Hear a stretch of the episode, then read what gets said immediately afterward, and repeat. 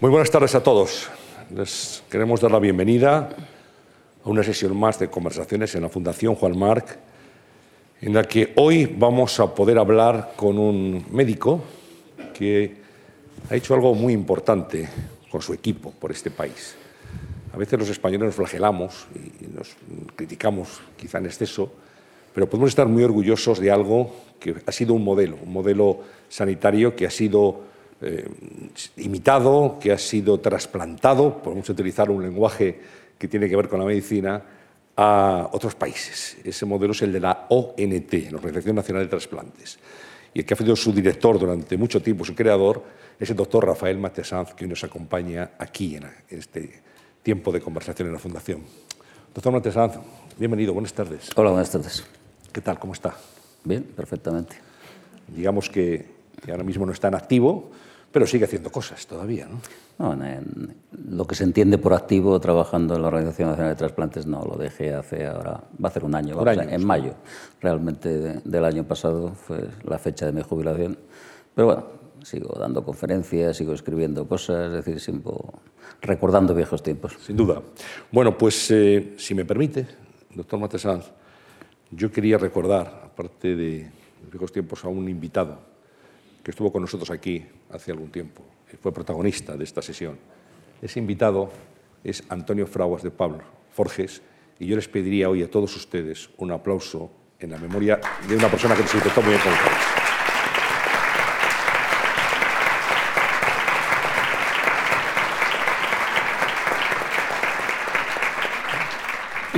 Antonio, allí donde estés, pues recibe este aplauso y este reconocimiento. Nos, nos retrató muy bien Forges, ¿eh? Seguro. como país. Y, y a los médicos también. les tenía Yo creo que retrató a todo el mundo. Además, eh, estuvo tanto tiempo con nosotros que era uno más de, de todos. Desde luego de los médicos lo era. Nos conocía muy bien, nos retrataba mejor. Y bueno, yo creo que un crack como profesional y un crack como persona. Sí, desde luego las mañanas serán distintas sin ese dibujo de Forges que nos dibujaba una sonrisa, ¿verdad? Efectivamente. Era un espejo en el que mirarnos. Eh, Rafael Mate Sanz, ¿cuántas personas, no sé si grosso modo, viven hoy gracias a la ONT? Bueno, si nos referimos a, a lo que se entiende habitualmente como trasplante, que son los trasplantes de órganos, riñón, hígado, corazón, pulmón, se han trasplantado en España 110.000 personas. Pero si lo extendemos por el trasplante de médula, de, de piel, de, de huesos, de córnea, a los tejidos, superan el medio millón.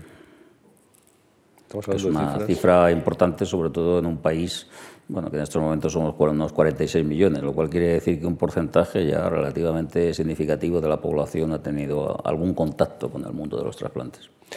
Decía antes que, que en España en esto pues, ha sido un modelo, un ejemplo, un referente, pues, algo de lo que podemos sentirnos legítimamente orgullosos. Usted, todo el equipo, toda la gente que ha trabajado en los hospitales de toda España, pero realmente es una obra que no sé, cuando se mira, me imagino que se sentirá plenamente satisfecho. Sí, porque es una obra coral, es decir, es una obra de toda la sociedad española. Aquí sí que nadie puede decir, bueno, esto se debe a un gran cirujano, se debe, al- se debe al impulso de todos, se debe a- primero a, a la sociedad. Los españoles son los que han donado los órganos, y no solo los españoles, esto es importante, sino realmente los inmigrantes están donando los órganos al mismo nivel que los españoles, que los nacidos aquí, o sea que realmente esto es importante.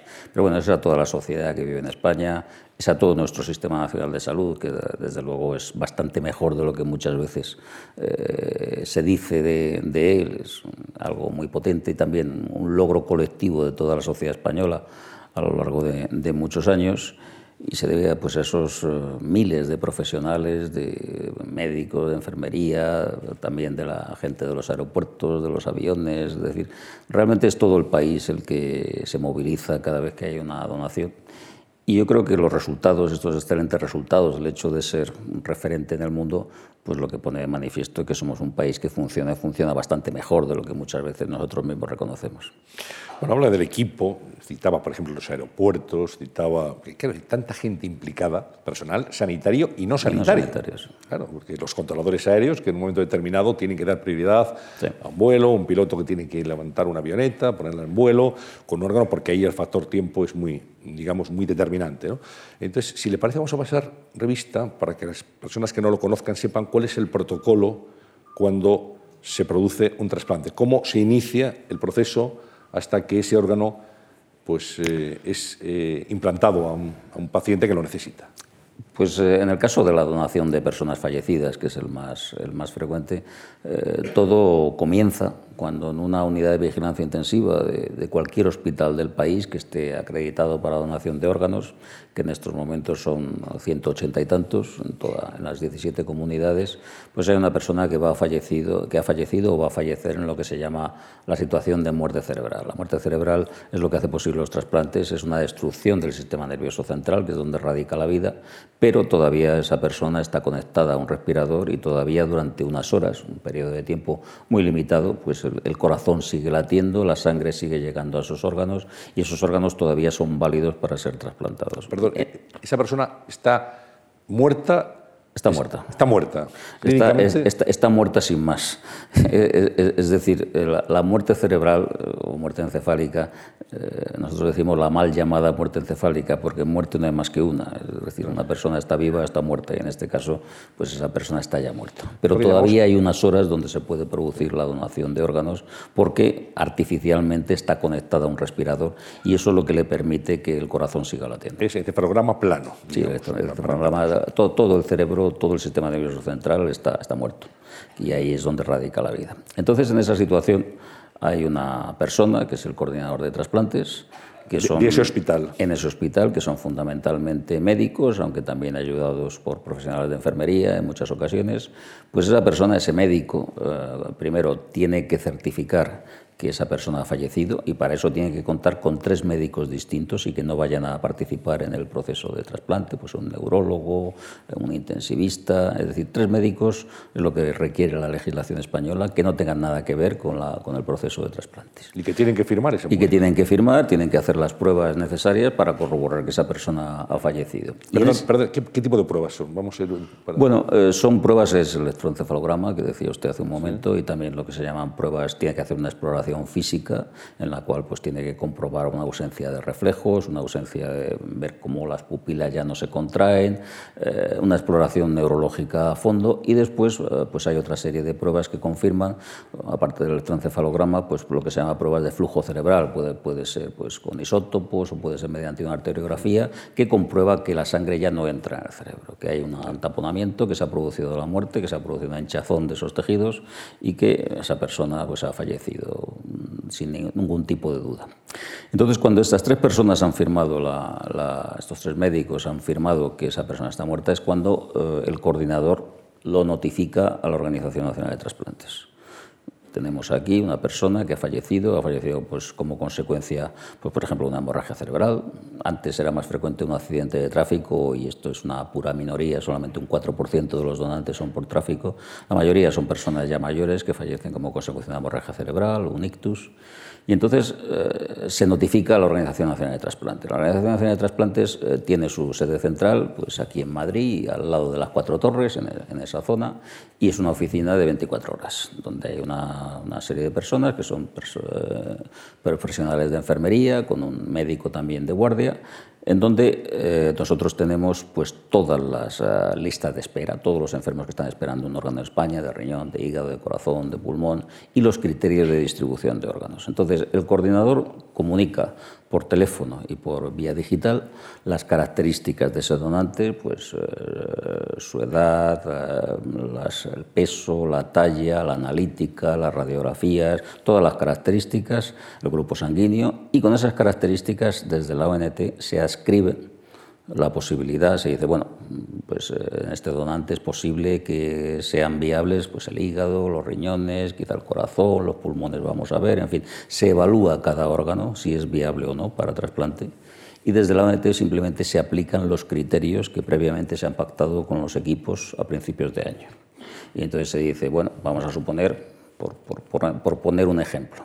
Vamos a suponer que el, que el donante se produce pues, en un hospital de Castilla y León, pues, por ejemplo en Zamora pues es perfectamente posible que el corazón corresponda pues, a un equipo de Barcelona, que el hígado corresponda a un equipo de Madrid, que los pulmones correspondan a un equipo de La Coruña, eh, que los riñones pues, pueden corresponder a uno al equipo de Salamanca y otro al equipo de Valladolid, y así sucesivamente. Entonces, lo que hace la ONT en ese momento es ponerse en contacto con todos esos hospitales, comunicarles las características del, del donante, todo es cierto, de una forma anónima, no se comunica ninguno de los datos eh, que puedan identificar al donante, sino simplemente esas características clínicas.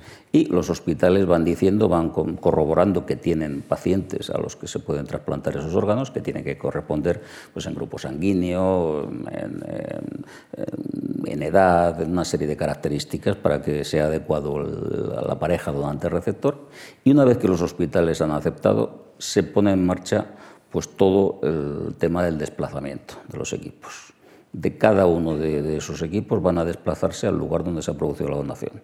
Pues en este caso habíamos hablado de Madrid, de Barcelona, de, La Coruña, de Salamanca. todos confluyen en ese hospital. Todos van a Zamora, digamos. Sí, todos van a Zamora. Y allí se produce la donación, se produce la obtención de esos órganos y una vez que se ha producido, claro, todo aquello tiene que estar perfectamente coordinado, es como una orquesta que tiene que estar perfectamente dirigida y entonces una vez que se ha producido esa donación, los equipos vuelven de nuevo a, sus hospitales de origen, donde otra parte del equipo quirúrgico está preparando a los receptores. Y además se prepara más de uno por si no le, vale al primero que haya un, segundo y que ese órgano no se pierda. Entonces todo este proceso, que es un, parece contado así, parece un tanto complejo y lo es, eh, puede durar 12, 18 horas eh, más o menos, en ese tiempo tiene que estar acabado y pueden participar más de 100 personas. Porque claro, son todos los, responsables de la donación en el Hospital de Zamora, más todos los de los servicios de trasplantes de Madrid, de Barcelona, de La Coruña, de Salamanca, etcétera, más el personal de la ONT, más los aeropuertos que a veces tienen que ser abiertos específicamente para que se produzca esa, esa donación, pues si van a Zamora, pues eh, bueno, pues podían a lo mejor abrir los... Algunos aeropuertos tienen que ser abiertos eh, a mitad de la noche y eso que decía de un momento de los controladores, bueno, pues tiene su... porque muchas veces tienen que ir a abrir específicamente El, aeropuerto y la verdad es que siempre lo hacen y sin el más mínimo problema. Pues es posible que tuvieran que abrir el aeropuerto de León, que no es un aeropuerto de, de 24 horas.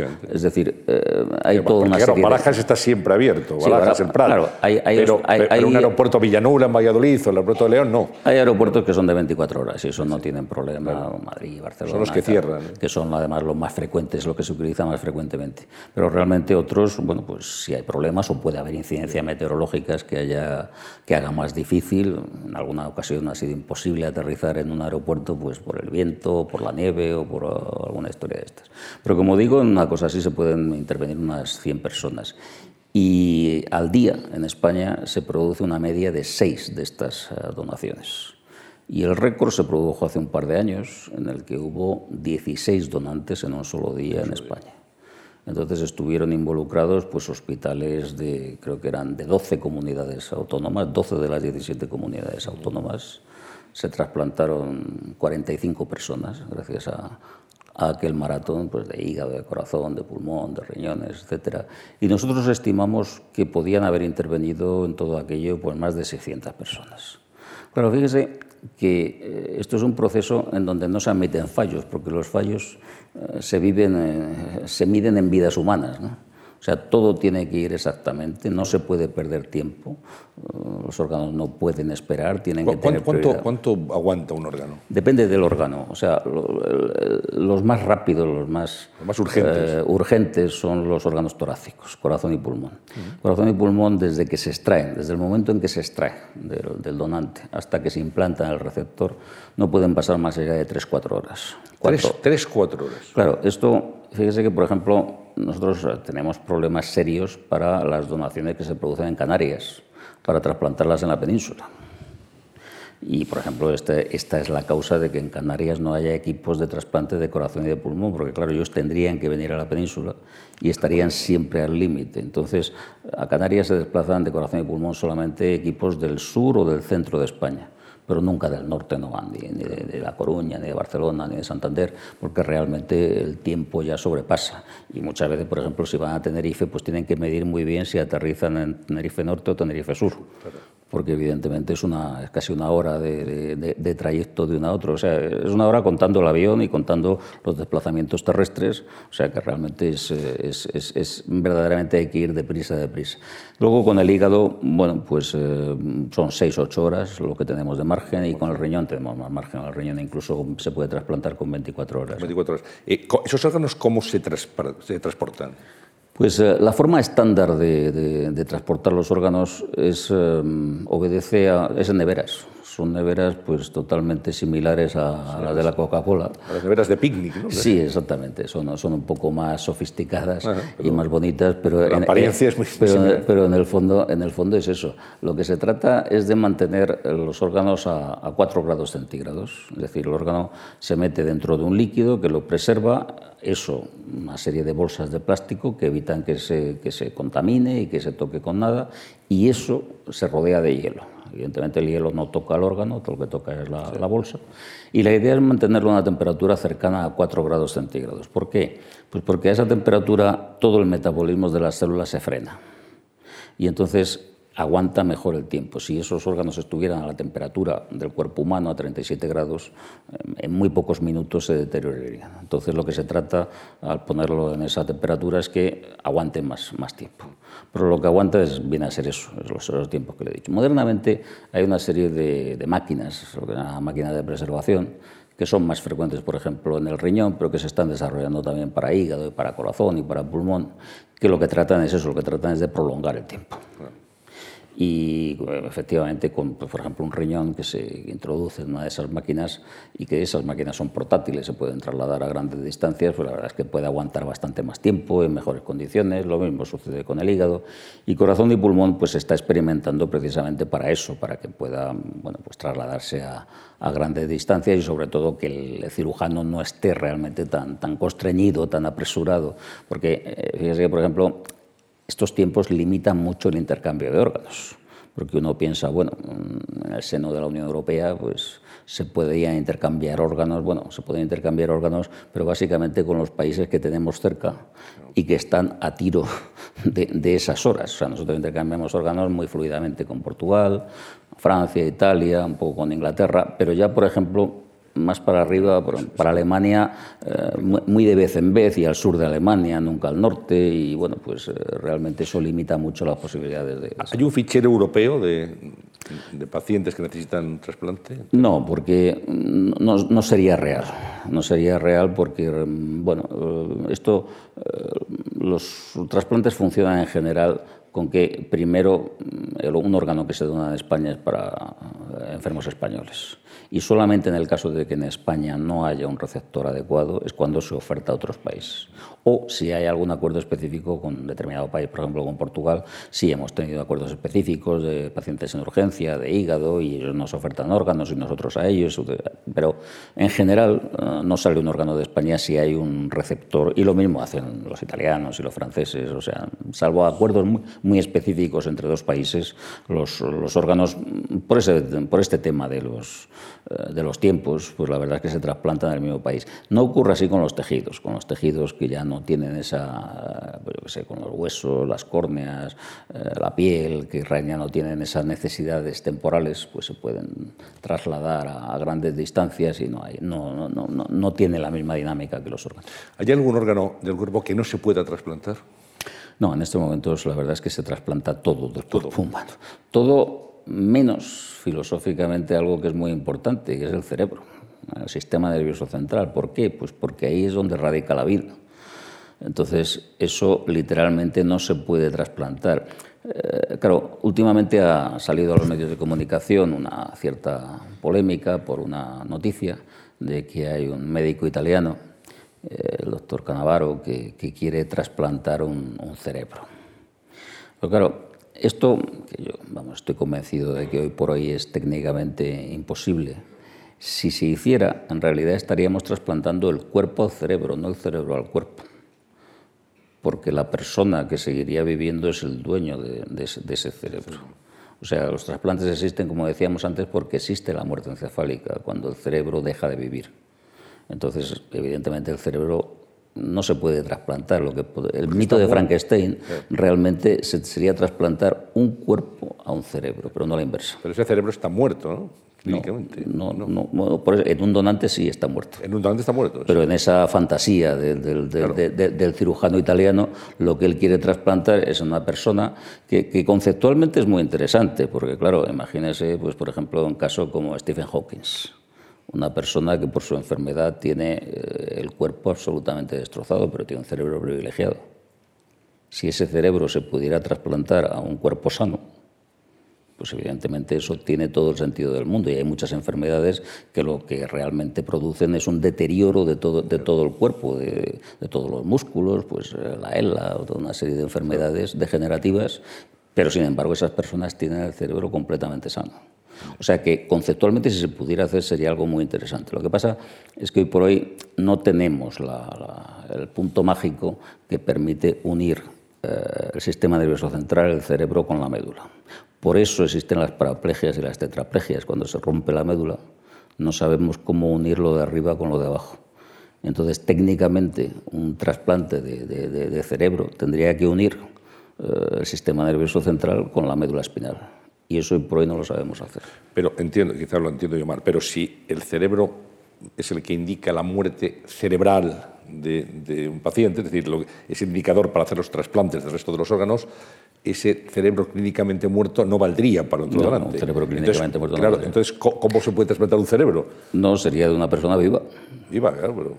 Lo que, no, no, claro, una persona viva que quiera, que, quiera eh, que le trasplanten un cuerpo.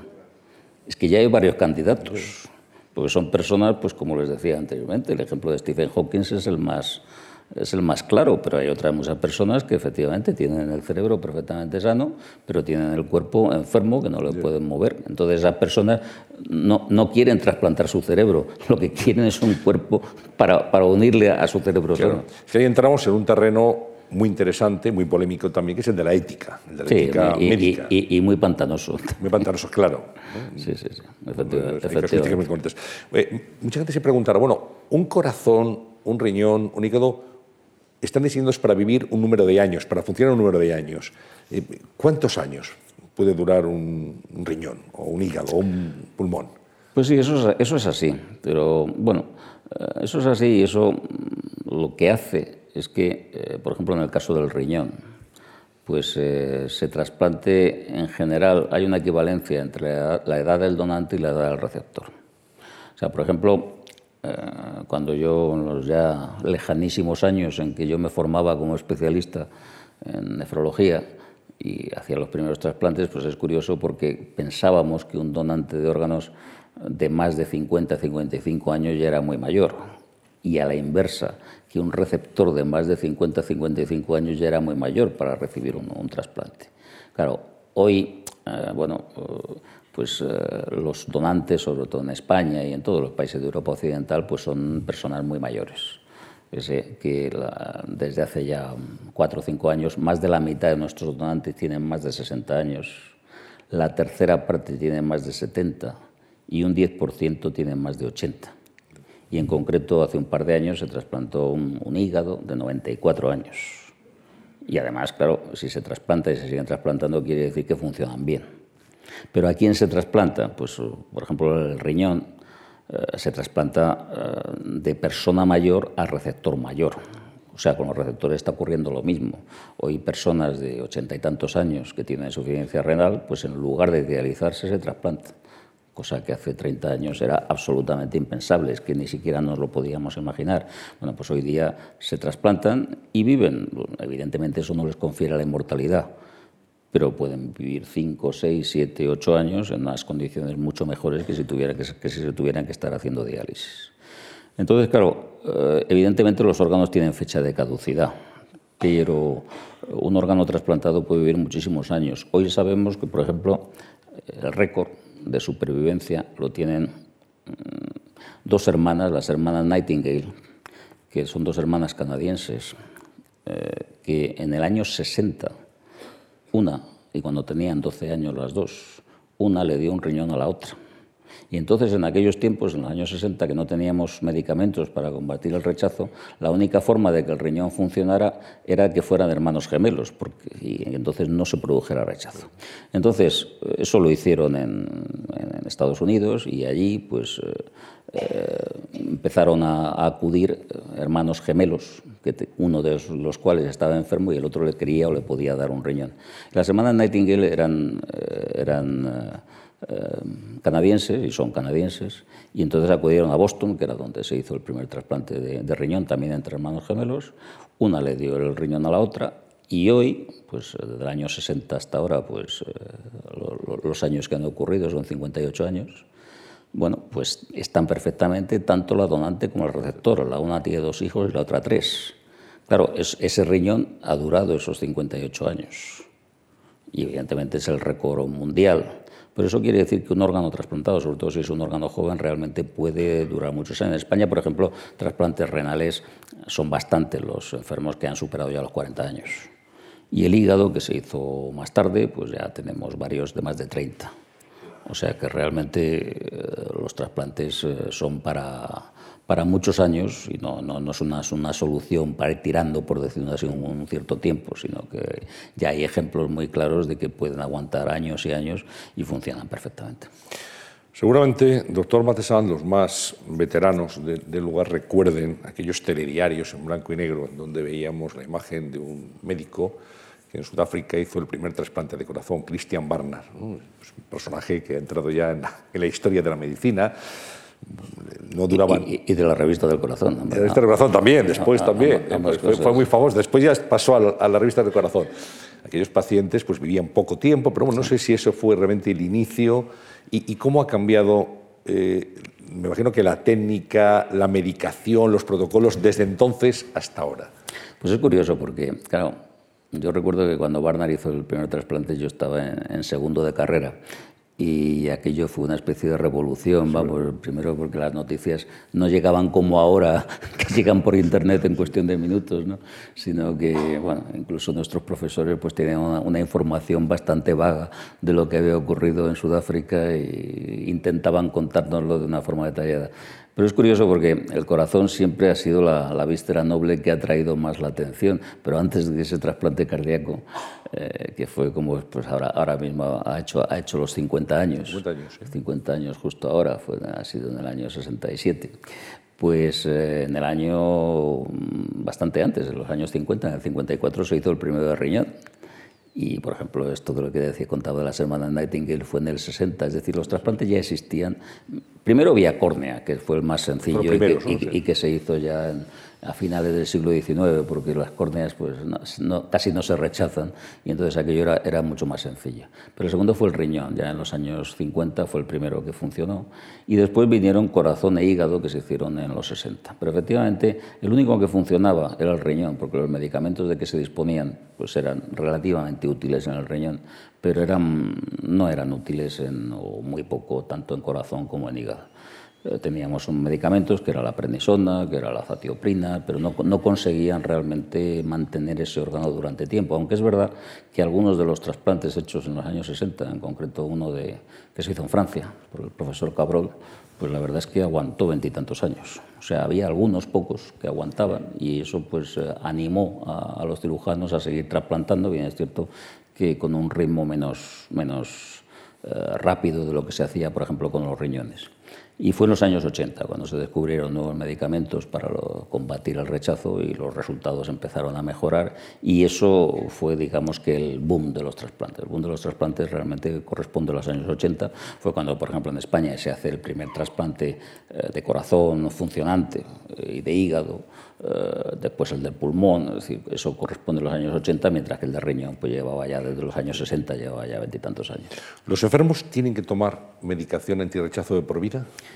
Pues sí, uh, la verdad es que es una pregunta. La, la, respuesta es sí, aunque es verdad que hay algunos enfermos que uh, se ha descubierto pues de forma accidental uh, que dejan de tomar la medicación y sin embargo el órgano sigue funcionando. Eso ocurre con un porcentaje pequeño de, de, de pacientes y algunas veces se ha visto de forma totalmente accidental. El, el enfermo ha dejado de tomar la medicación por cualquier motivo y sin embargo se ha visto que no se producía rechazo. Eso se llama inmunotolerancia.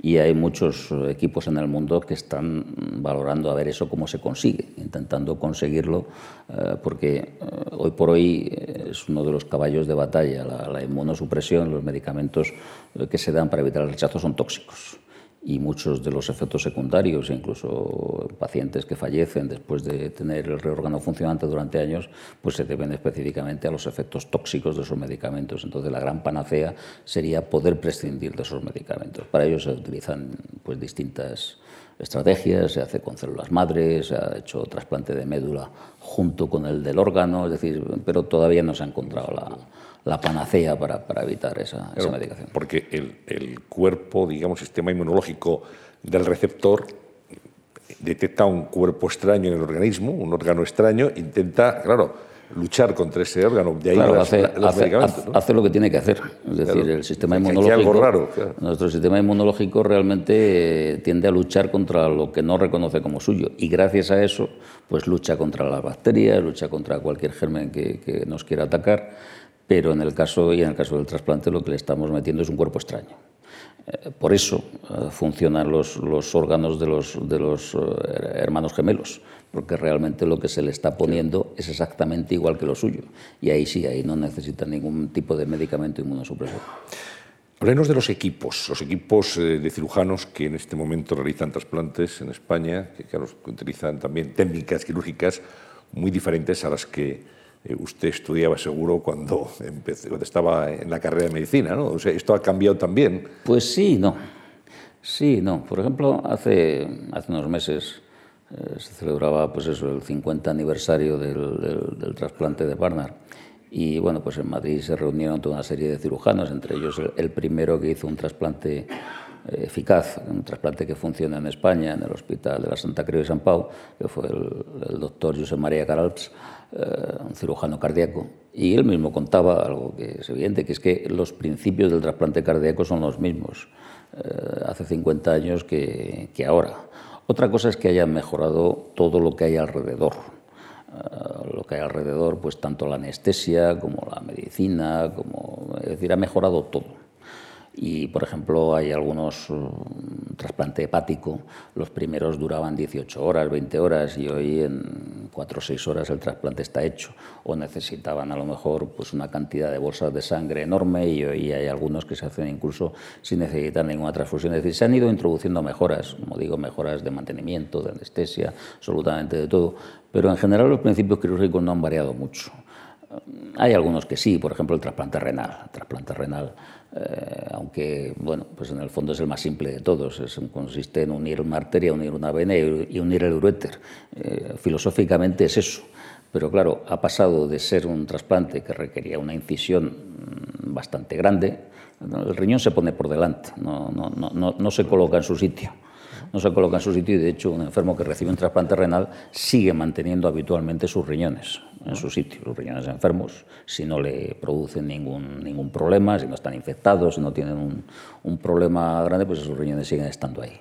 Y entonces se coloca delante. Se colocan delante pues, porque es más fácil y porque además permite un acceso más fácil también, si hay que biopsiarlo o cualquier otra cosa. Y entonces eso sí ha cambiado mucho, desde unas incisiones que eran bastante grandes, pues por ejemplo hoy eh, pues se utilizan técnicas de cirugía robótica, eh, se hacen con mínimas incisiones. Por ejemplo, en el Hospital Clínico de Barcelona eh, han desarrollado una técnica que es pionera en el mundo, por el cual lo trasplantan en las mujeres por vía vaginal. Es decir, introducen el riñón mediante unas incisiones muy pequeñas, operan a través de, unos agujeros que se hacen en el abdomen, muy pequeñitos, y no queda absolutamente ninguna cicatriz. Eso en el caso de las mujeres, y en el caso de los hombres por, a través del ombligo. O sea que realmente eso sí ha cambiado. Y bueno, pues como digo, con el robot quirúrgico, con Da Vinci, pues adquieren una, una, precisión realmente milimétrica. Evidentemente eso hace 50 años no lo podíamos ni siquiera imaginar.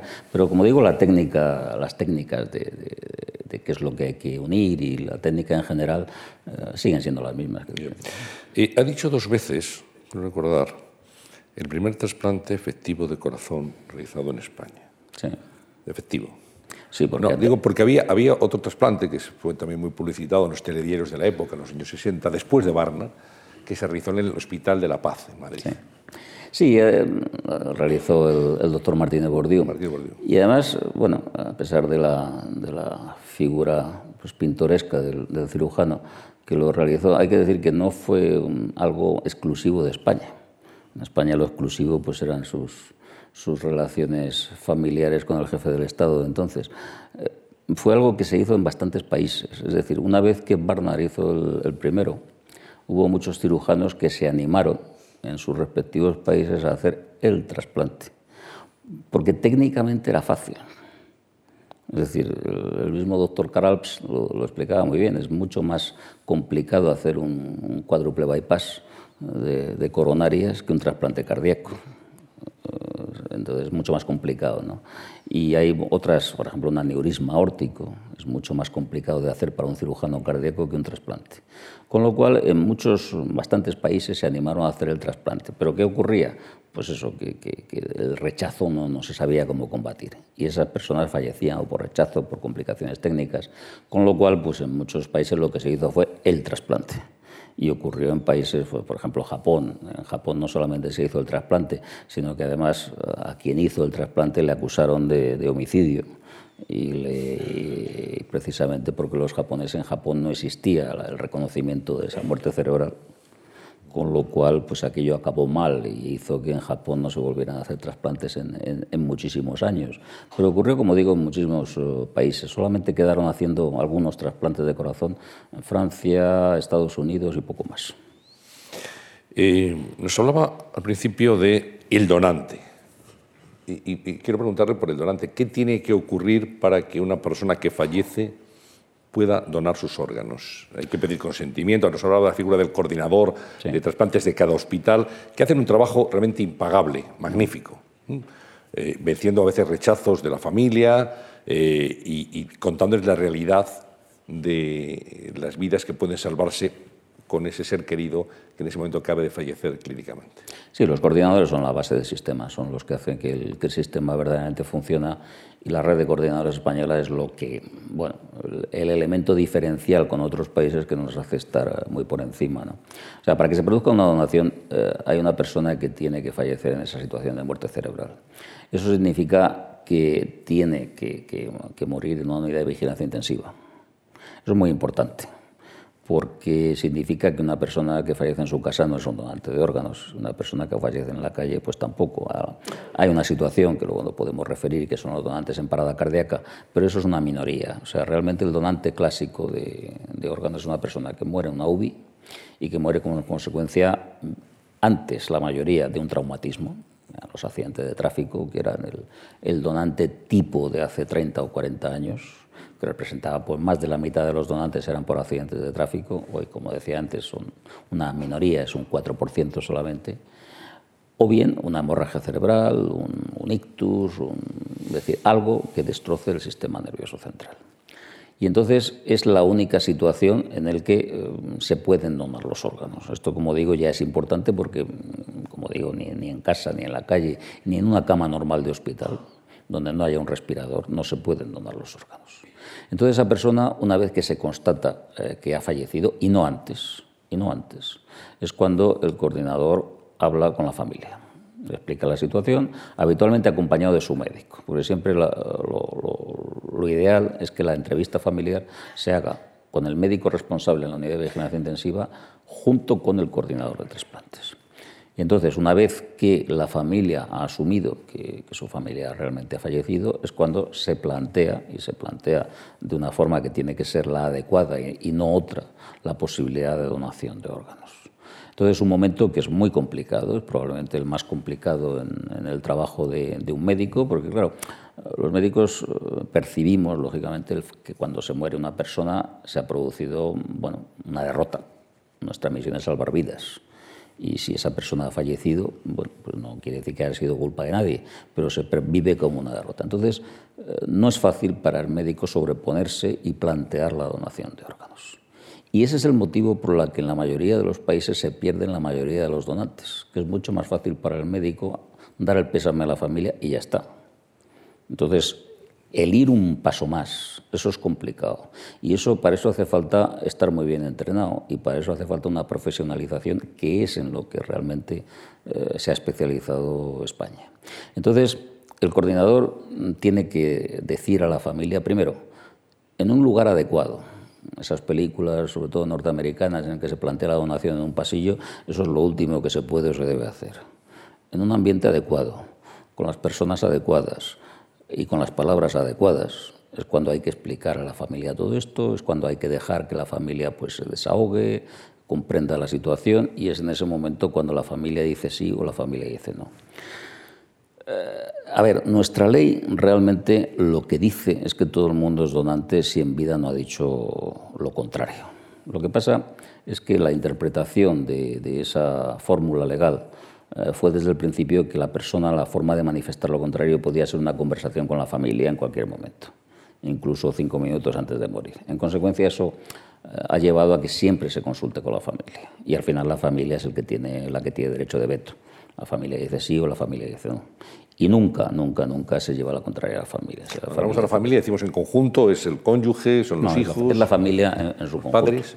Hay, hay, algunos países que lo tienen reglamentado. Dices el familiar tal, tal, tal, tal. Pero en España no. En España, bueno, es la entidad familiar. De manera que eso algunas veces produce unas situaciones en las que, bueno, varios miembros de la familia pueden decir que sí, pero como uno diga que no, es que no. Entonces, en consecuencia, eso lo hace más difícil, pero bueno, es, es así. Eh, el año pasado, pues de cada 100 familias a las que se le planteó la donación, eh, pues dijeron que sí 88. O sea que realmente es un porcentaje amplísimo. Solamente un 12% eh, dice que no. Y es lo que decía antes. en estos momentos, pues, bueno, de los 2.200 aproximadamente donantes que hubo el año pasado, pues el 10% no habían nacido en España y ese es más o menos el peso que tiene la población inmigrante en nuestro país. Luego quiere decir que los no nacidos en España en estos momentos están donando al mismo nivel que los, españoles. Y eso, claro, depende en gran manera de cómo se aborde todo este proceso del final de la vida, de cómo se explique la donación a los familiares, eh, de cuál sea la, técnica en la que se hace. O sea, lo que realmente nosotros hemos aportado al mundo de la donación es algo que es eh, más importante de lo que parece a primera vista. O sea, mm, si la gente dona menos, no es porque la gente sea menos generosa, es porque nosotros estamos haciendo algo mal. Es decir, la donación es más dependiente de cómo se aborde por parte del médico que no de la sensibilidad de la población. La población es generosa siempre que realmente se le planteen las cosas de una forma clara. Y esto que decíamos, que, que decíamos nosotros de los inmigrantes lo pone de manifiesto, porque muchos vienen de países donde la donación ni siquiera existe. Luego, no es un problema ni, ni, racial, ni es un problema de cultura, no, no, es cómo se plantean las cosas en ese momento. Y entonces en España, pues hace 30 años, eh, las donaciones estaban muy bajas, y sin embargo ahora llevamos ya 26 años siendo los, los, los número uno del mundo y no se ha producido realmente un cambio sociológico que, que, explique eso. Lo que ha cambiado ha sido la organización, lo que ha cambiado ha sido cómo los profesionales realmente enfocan eso y la percepción que tiene la sociedad de todo este proceso. O sea, la sociedad dona porque tiene confianza en el proceso. Si hubiera habido pues una distorsión en la lista de espera o una, si la gente viera preferencias para trasplantar unos sí, otros no, o discriminación positiva o negativa, la gente no donaría. Luego hay factores de la población, pero factores muy importantes por parte de cómo se afronta ese, ese momento. Listas de espera. Da igual que uno sea más rico, más famoso, más importante, todos son iguales. Claro. no, no ha habido nunca ningún caso de no, de que alguien tuviera prioridad sobre otra persona. Otra cosa es que al principio realmente yo tuviera que soportar alguna que otra presión en este sentido, pero simplemente se dice que no y ya está. Porque es que de eso depende todo el sistema. Es decir, a mí me preguntan, bueno, ¿qué es lo que se ha conseguido en España con nuestro sistema de trasplantes? Bueno, lo que se ha conseguido es una cosa muy clara. Durante los últimos 26 años, un español que ha necesitado un trasplante ha sido la persona del mundo que más posibilidades ha tenido de conseguirlo y sobre todo dentro de un sistema público, universal y sin discriminación ni positiva ni negativa. Y claro, eso es una pescadilla que se muerde la cola. Si hubiera habido algún tipo de discriminación por cualquier motivo, pues eh, económico, político, de género, el, que uno quiera imaginar, evidentemente la gente no donaría al mismo nivel. Es lo que está ocurriendo y lo que está ocurriendo desde hace años, por ejemplo, en Alemania. O sea, Alemania es un país bueno, pues que tiene evidentemente sus, sus, virtudes, pero también tiene sus defectos. Y, por ejemplo, nosotros el año pasado estamos, en, estamos ya en 47 donantes por millón. Y tenemos eh, comunidades, por ejemplo, las del norte, pues el País Vasco, La Rioja, Cantabria, que están en alrededor de 70 donantes por millón. Bueno, Alemania está en 10. O sea, por cada donante en Alemania, en el País Vasco hay 7, o en Murcia hay 6. Es decir, las diferencias son tan pequeñas como esa. Y claro, ¿qué ha pasado en Alemania? Pues Alemania, que nunca ha ido muy bien en este tema, estaba en 14, 15, hace 10 años, lo que ocurrió es que se descubrió un fraude generalizado en la lista de espera. Los alemanes hicieron algo que, que, es muy, que es muy común, y es que para demostrar que todo va muy bien se inventan un programa un programa informático que distribuye los órganos. Y claro, y entonces eh, ante el santo Dios informático, pues todo, todo funciona bien. El problema es que los que manejaban el programa informático pues descubrieron una manera de alterar los valores que metían de cada enfermo. Con lo cual eso eh, hizo que eh, determinados pacientes de determinados hospitales tuvieran un acceso más fácil, a, en concreto eran trasplantes de hígado. Entonces eso ha dado lugar a escándalo tras escándalo tras escándalo, porque primero se dijo eso que, bueno, son casos aislados, pero luego se vio que no eran casos aislados, que era generalizado en todo el sistema. Y eso ha generado pues, una desconfianza en toda la población alemana que ha hecho que las donaciones caigan en picado. Bueno, aquí digamos que tenemos la imagen especular. Esto funciona muy bien porque nunca realmente se ha producido en los casi 30 años de la ONT el más mínimo escándalo de este tipo. ¿Somos más solidarios los españoles que otros ciudadanos europeos? ¿O es que el sistema funciona mejor y por lo tanto es más fácil acceder a un órgano? Pues mire, para esta pregunta hay dos, dos tipos de contestaciones. Una, la, la, elegante, a uno le gustaría decir que sí, que es que vamos, los españoles somos el colmo de la generosidad. El problema es que eso no es verdad. Y cuando, por ejemplo, y no es verdad, y voy a explicar por qué no es verdad. Cuando hay un, una de las, las, cosas para las que sirve la Unión Europea es para comparar lo que ocurre en España con lo que ocurre en los otros 27 países de la Unión. Y eso nos da una idea de, de cómo somos y nos, nos, ofrece una especie de, de espejo de, de, nuestras virtudes y nuestros defectos. Eso se llama el, el Eurostat. El Eurostat hace la misma pregunta a los 28 países y, bueno, pues de vez en cuando pues pregunta sobre las donaciones de órganos. Y hay una pregunta que ha hecho varias veces y los resultados son muy parecidos siempre. Es uh, simplemente, hace muchas preguntas sobre la donación de órganos, pero hace una que es fundamental. ¿Usted donaría sus órganos después de morir, sí o no? Sin más explicaciones. No le voy a explicar qué significa eso, sino simplemente usted está a favor o no está a favor. Si no, no sabe, no contesta. Bueno, pues la media en la Unión Europea de los que dicen sí está en estos momentos en un 52-53%. Y esa es justo la media de España. Pero hay países, como por ejemplo los países nórdicos, que están en un ochenta y tantos por ciento y sin embargo tienen menos de la mitad de donantes efectivos que España. Y entonces España está en el medio, en el medio y tiene algo así como a 20 países, como a 12 o 15 países por encima de, de, de ese ranking de solidaridad. Y además nosotros hicimos una encuesta parecida, tuvimos la, la, buena fortuna o el buen ojo de hacerla al inicio de la ONT, a principios de los, de los 90, a finales de los 90 y después ya ha entrado este, este siglo, en lo cual preguntamos a gente de todas las comunidades españolas, pues lo mismo, ¿usted donaría sus órganos sí o no? Y curiosamente el porcentaje de los que dicen que sí no ha variado absolutamente nada y coincide tan, bastante con los datos del Eurostat. Entonces, claro, eh, no hay una relación exacta entre eh, la predisposición de la población a donar y la donación efectiva. El tema de los inmigrantes a que yo me refería anteriormente es también tremendamente esclarecedor porque, insisto, son personas que en sus países de origen están donando a un nivel muy inferior o simplemente no conocen la donación. Por ejemplo, están donando ya a un nivel pues, significativo pues, gente que procede del África subsahariana o que tienen religión musulmana. Eh, tenemos problemas con los asiáticos. Asiáticos, por motivos culturales, la verdad que hay problemas, pero gente que viene de Europa del Este, países donde en sus países realmente la donación prácticamente ni existe, y sin embargo aquí están donando igual. O hay, eh, hay, un, hay un caso que es muy paradigmático. Eh, por ejemplo, antes de, decía que de cada 100 familias dicen que, que sí 88. O sea, hay una negativa familiar del año pasado un 12%. Otros años están un 15%, una cosa así. En el Reino Unido, la, esa negativa familiar está en un 40%. Es decir, de cada 100 familias, 60 dicen que sí, 40 que no. Pero resulta que nosotros tenemos ya una experiencia bastante amplia en donaciones de británicos pues porque hay mucho inmigrante, mucha segunda residencia que viven en la costa o turistas y tal. Y entonces la negativa familiar de los británicos en España es solo de un 8%.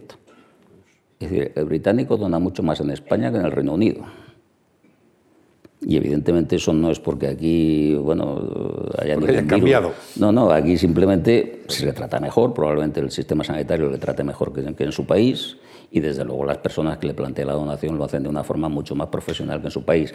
Luego, la respuesta a, su pregunta es, nosotros somos tan generosos como puedan serlo el que más dentro de, Europa, pero eso no es lo que condiciona que haya más donantes o menos donantes en unos países que en otros. O sea, yo no creo que el alemán sea menos generoso en estos momentos que el francés o que el italiano o que el español. Creo que están simplemente mal organizados, no se saben organizar. Y eso es lo que, lo que está condicionando esas cifras. ¿Los órganos, doctor Matesán, tienen sexo? ¿Un riñón, un corazón, un pulmón? ¿Se pueden trasplantar de hombre a mujer indistintamente? Sí, se pueden trasplantar. Se pueden trasplantar, aunque realmente hay algunas... Ah, no, no, no, por ejemplo, un riñón no, no, importa en absoluto que se trasplante de uno a otro. Pero, por ejemplo, hay un órgano que es el corazón, en el que en general son preferidos los, eh, los corazones masculinos a los femeninos, pero no, por nada, sino porque en general suelen ser mayores y se contraen con más fuerza. Entonces, eh, en general son preferidos, pero vamos, se puede trasplantar un corazón de hombre a mujer y viceversa sin ningún problema. ¿Qué, ocurre con los niños? Hemos hablado de los donantes hasta, hasta 80 años. Eh, ¿Desde qué edad se, se puede donar y se puede trasplantar? Pues no hay edad para la donación. Realmente se puede donar desde, donar desde cero desde recién nacidos hasta, pues antes hemos hablado de 94 años, pero vamos, igual podría ser incluso de más. El recién nacido, mm, bueno, en general el único órgano que, que se valora en ese caso es el corazón. Eh, muy recientemente ha habido una noticia en España que es importante, de que se ha cambiado, por decirlo así, el grupo sanguíneo de, de un bebé precisamente para poder trasplantarle un corazón, porque eh, hay, una hay una serie de patologías que son patologías congénitas que se producen en, el útero y que realmente son incompatibles con la vida a medio plazo. Entonces esos bebés recién nacidos o reciben un trasplante cardíaco o no, o no pueden sobrevivir. Y lógicamente en ese caso hay una dependencia de tamaño muy estricta.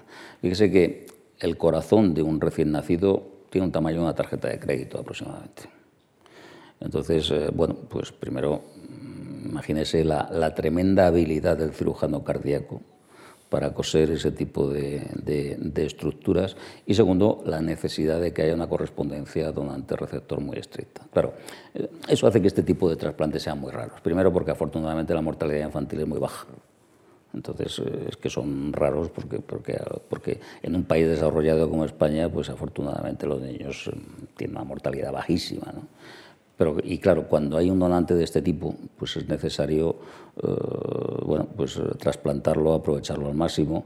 Y, por ejemplo, es el único caso en el que equipos españoles, por ejemplo, se han desplazado hasta Alemania por un corazoncito de, de esas características a más de las cuatro horas eh, reglamentarias y a la inversa. Equipos alemanes e incluso de, países nórdicos han venido hasta España porque ahí sí, ahí la cooperación europea funciona bien porque puede ocurrir que tengamos niños que puedan beneficiar si no tengamos donantes, pero puede ocurrir la inversa, que tengamos un donante pero no haya un niño en, ese momento en España y lógicamente pues sí se puede trasplantar en otro país. Se hace.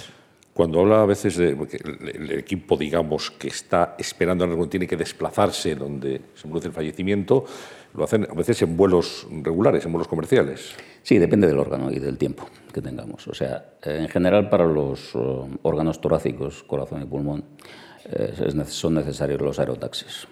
Es decir, son, son pues, uh, aviones pequeñitos de estos, que son aerotaxis que se alquilan y son los que realmente hacen el desplazamiento. Ya para hígado y el hígado y para el riñón son órganos que se suelen extraer a veces, no, no, se tiene que desplazar el equipo. Si hay otro equipo allí lo puede extraer y entonces se, se transporta por, por, vía regular, vamos, por avión. En un vuelo de, en un vuelo de Iberia, de Europa. Iberia o Europa, que colabora, la verdad es que todas las compañías colaboran con nosotros de forma bueno, pues muy generosa e incluso hacen alguna vez ha habido que esperar algún órgano y bueno pues eh, la verdad es que eso hay que destacarlo porque siempre han colaborado muy bien con nosotros. Ha hablado de las causas que permiten un trasplante, las causas de muerte.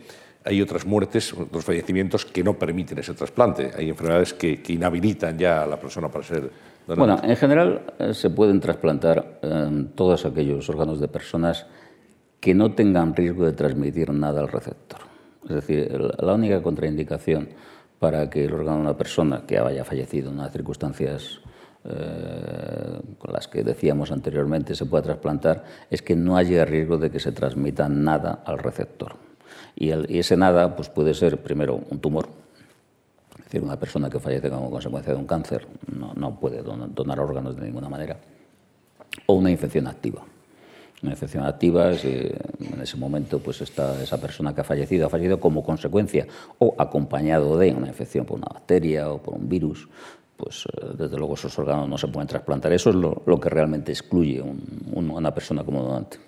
Si alguna persona que está aquí presente o nos está viendo ahora mismo en streaming a través del canal de la Fundación Juan March quisiera ser donante, ¿qué tiene que hacer?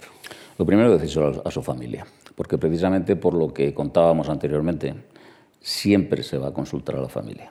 En consecuencia, eh, bueno, hay que entender que no es agradable hablar de, lo que uno quiere hacer de, después de la muerte. Bueno, es lo mismo que hacer testamento, ¿no? Pero basta una conversación para que si luego se... Lo que le va a preguntar el coordinador es, ¿usted sabe cuál era la postura de esa persona que ha fallecido con relación a la donación de órganos? Con las palabras que sea, pero eso es el concepto que le va a preguntar. Y evidentemente la familia, si previamente ha hablado de este tema, no, no va a llevar la contraria a la persona fallecida. Siempre se puede dar esa posibilidad, pero no es habitual. Entonces, en España, durante un tiempo se potenció mucho, por parte sobre todo de las asociaciones de enfermos, el llevar una, una tarjetita, una tarjeta de donante. Y bueno, es algo que se sigue haciendo, tiene un carácter testimonial, no, no, que no tiene, no tiene carácter legal y se puede perfectamente obtener pues, eh, en la misma página web de la ONT, ont.es, se puede solicitar o en las consejerías de sanidad de las 17 comunidades españolas, la, verdad es que se, están, se, dan ese tipo de tarjetas. Pero en general en España las estimaciones que se han hecho es que solamente un 8 o 9% de la población lleva ese tipo de tarjetas. Bueno, si, si realmente se encuentra en la documentación de, la persona que ha fallecido la tarjeta, pues evidentemente es un índice de que quería ser donante. La única, eh, el único argumento que no puede ser rebatido en el momento de la muerte respecto a la donación de órganos tanto a favor como en contra, es el testamento vital. es decir, si uno en su testamento vital deja, deja dicho que quería donar los órganos, eh, ni siquiera la familia puede oponerse a eso.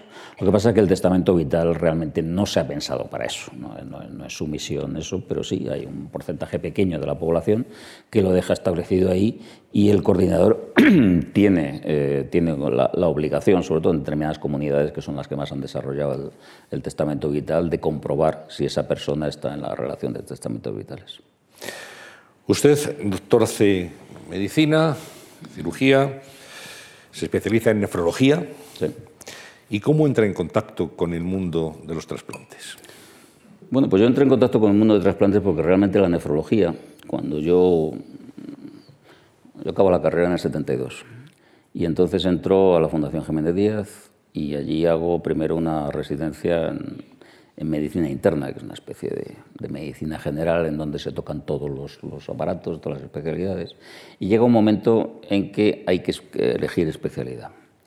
Y entonces yo elijo nefrología por una razón, porque eh, en ese momento, estoy hablando, insisto, en los años 70, era la única especialidad que tenía la posibilidad de cuando el riñón se ponía enfermo, tenía una máquina para sustituirlo, que era la diálisis, y un órgano para trasplantar y para dar una solución definitiva que era el trasplante. Eso no existía ni para el hígado, ni para el corazón, ni para el pulmón, ni para nada. Entonces era eh, en ese momento la especialidad, digamos, más agresiva y más resolutiva. Hoy ha dejado de serlo hace ya muchos años. Pero en ese, aquellos momentos sí. Y precisamente yo, cuando estaba rotando por, eh, pues por, por, urología en concreto, al principio de llegar a la Fundación Jiménez Díaz, pues tuve la ocasión de ver un trasplante de vivo es decir, la extracción de un riñón a una persona viva y el trasplante a, su hermano, que estaba en un quirófano al lado, y aquello la verdad es que me impactó. impactó. Yo tenía entonces pues 23 años y, y la verdad es que en, en, la, la carrera que estudiábamos entonces, aquello ni siquiera se contemplaba. Vamos, yo creo que los, los profesores que teníamos ni siquiera sabían, habían oído hablar de un trasplante. Vamos. Y entonces, claro, en la Fundación Jiménez Díaz, que era una especie de oasis en la, en la medicina española de, de, aquellos años, pues sí, aquello se hacía y se hacía, en España se hacía en la Fundación Jiménez Díaz y en el Hospital Clínico de Barcelona, y punto. Y punto. Eso era la, la medicina de, de, altura que se hacía, eran esos dos puntos. ¿no? Y entonces aquello me impresionó, me impresionó mucho y la nefrología pues era la oportunidad de acercarme a eso y sí, en el momento que entré a nefrología pues allí se hacían pocos y los resultados no eran todos los, no, no eran como hoy ni mucho menos, pero sí, sí, aquello fue mi punto de contacto primero con el trasplante, pero también con la donación, porque en ese momento los únicos que pedíamos los órganos a la familia era, éramos nosotros. Es decir, el coordinador no existía. El, el coordinador en aquellos el, el momentos cirujano, era el nefrólogo, era el nefrólogo, no, el clínico. El cirujano no, no se metía a esas cosas. Era, éramos, éramos, nosotros, los clínicos del riñón, los que verdaderamente buscábamos los, los, riñones para trasplantar a nuestros enfermos, a los que veíamos en la máquina de diálisis todos los días. ¿no? Y así nace la, la donación y bueno, luego ya se especializa ya en, en el tema de, los, de, la coordinación, pero muchos años después. Año 72 nos está contando. ¿Cuándo nace la ONT? ¿Cuáles son sus primeros pasos? En 89. La ONT primero nace en el Boletín Oficial del Estado en el año 80. O sea, en España eh, la ley de trasplante es del 79 eh, y debe ser una buena ley cuando nadie la ha dado por cambiarla después de... ¿Quién la hizo? Pues eh, la, la, la, hicieron mucha gente. Entonces, en ese momento in, in, intervinieron personas como el hoy presidente del Consejo de Estado, Roma y Becaría, intervinieron pues gente, médicos, tanto de nefrología como de, de inmunología, y entonces no había Ministerio de, de Sanidad. Uh, la verdad es que eran los, los, primeros, la sanidad dependía de otros ministerios, de Trabajo y Seguridad Social y tal, pero bueno, intervino mucha gente, las asociaciones de enfermos tuvieron también bastante. Y la ley española del 79 en realidad fue un, una especie de traslación de la ley francesa de dos años antes, una cosa que se llama la, la Loi Cajavé, y en su día fue bastante contestada, precisamente por esa filosofía que decíamos antes del, consentimiento presunto. Eso de decir que todo el mundo es donante, si no ha dicho lo contrario, que modernamente, pues hace esta última semana ha habido un cambio de ley en Holanda y también ha traído bastante, bastante di discusión. Pero en ese momento la verdad es que hubo bastante discusión y bueno, yo tengo la, la copia de alguna, de alguna revista eh, de ultraderecha que decía eh, los cadáveres de Felipe González y de Adolfo Sores socializados. O, por ejemplo, eh, había tabloides ingleses que recomendaban no venir de vacaciones a España por si les podían socializar los órganos también. O sea, aquello, aquello, aquello fue, era una discusión pues, de, de mucha altura, como, como se ve. Estaría a, a, nivel de las tertulias actuales pues, aproximadamente igual. Bueno, eso fue la ley del 79. El, al año siguiente, en el año 80, se hace el, decreto que desarrolla esa ley. Y en ese decreto pues hay una cosa que se llama la Organización Nacional de Trasplantes. Lo que pasa es que es un concepto que nunca se llevó a cabo.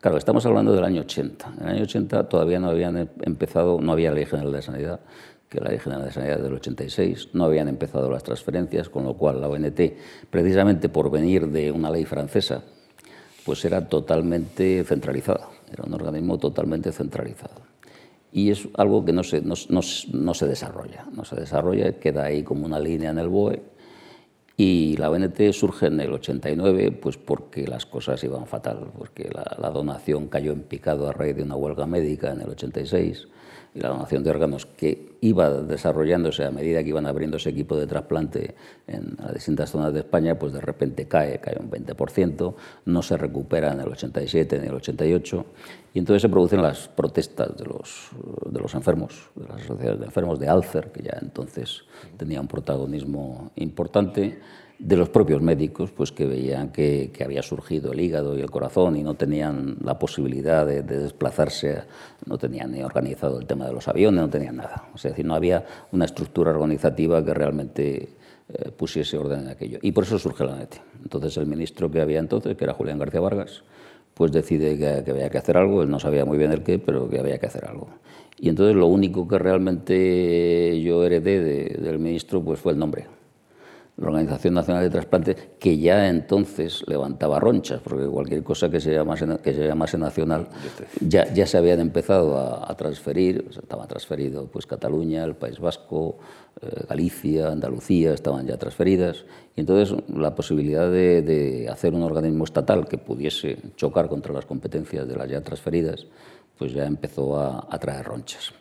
Entonces lo que se hizo, lo que se desarrolló fue algo completamente distinto. O sea, ya el país había cambiado en esos 10 años y el país era ya descentralizado y lo tenía que ser más. Ya estaba previsto que se transfiriese la sanidad a todas las comunidades, a las 17, con lo cual nosotros lo que hicimos pues, fue prescindir de lo que estaba escrito en el BOE y buscar un modelo totalmente descentralizado, un modelo centrado en la donación de órganos y un modelo en el que las decisiones se tomaran entre las 17 comunidades. Eh, lo primero que hicimos pues, fue instar a que cada comunidad nombrase un coordinador autonómico, igual que yo era el coordinador nacional, pues que hubiese un coordinador autonómico y entonces entre esos 17 coordinadores autonómicos y yo, pues realmente tomábamos absolutamente todas las decisiones técnicas de, en materia de trasplantes. Empezamos por la donación porque entendíamos que eso era lo que había que solucionar. El primer problema era que no había donaciones suficientes y por eso pues, lo que hicimos fue tomar eh, lo que mejor funcionaba en cada punto de España. Había experiencias muy interesantes en Madrid, en Barcelona, habían puesto ya algunos coordinadores, en el País Vasco. La verdad es que la mayor, la, mayor parte de, las ideas iniciales vinieron del País Vasco, que había ya una coordinación autonómica que había implantado Saquidecha, que estaba funcionando francamente bien, algunos hospitales pues, de Galicia, de Andalucía, y cogimos lo que, lo que mejor funcionaba en cada sitio y realmente lo que hicimos fue la idea de trasladar eso al resto del Estado. Cuidado, trasladarlo no siguiendo el paso de la OCA, sino realmente adaptándolo a las circunstancias de cada sistema nacional de salud, de cada sistema de salud, de cada comunidad, que evidentemente son muy distintas. El sistema andaluz, el catalán, pues no se parecen en nada. Entonces, eh, bueno, pues lo que se hizo fue ir poco a poco implantando esa idea de la coordinación, poniendo coordinadores en todos los hospitales. Establecimos que para que un hospital se le permitiese tener donaciones tenía que tener coordinador de trasplantes y eso hizo que en muy poco tiempo la red de coordinadores se extendiera a toda, toda España. Entrenamos muy bien a esos coordinadores, dedicamos pues, todos los, los recursos que teníamos, sobre todo a la formación de profesionales y eso hizo que muy pronto pues, tuviéramos una masa crítica de coordinadores que hizo que en tres años, nosotros empezamos en el 89 y en el 92 ya, ya fuimos los primeros del mundo. O sea, se produjo una especie de revolución, pasamos de los 14 donantes por millón, teníamos pues más o menos un poquito más de lo que tiene Alemania ahora.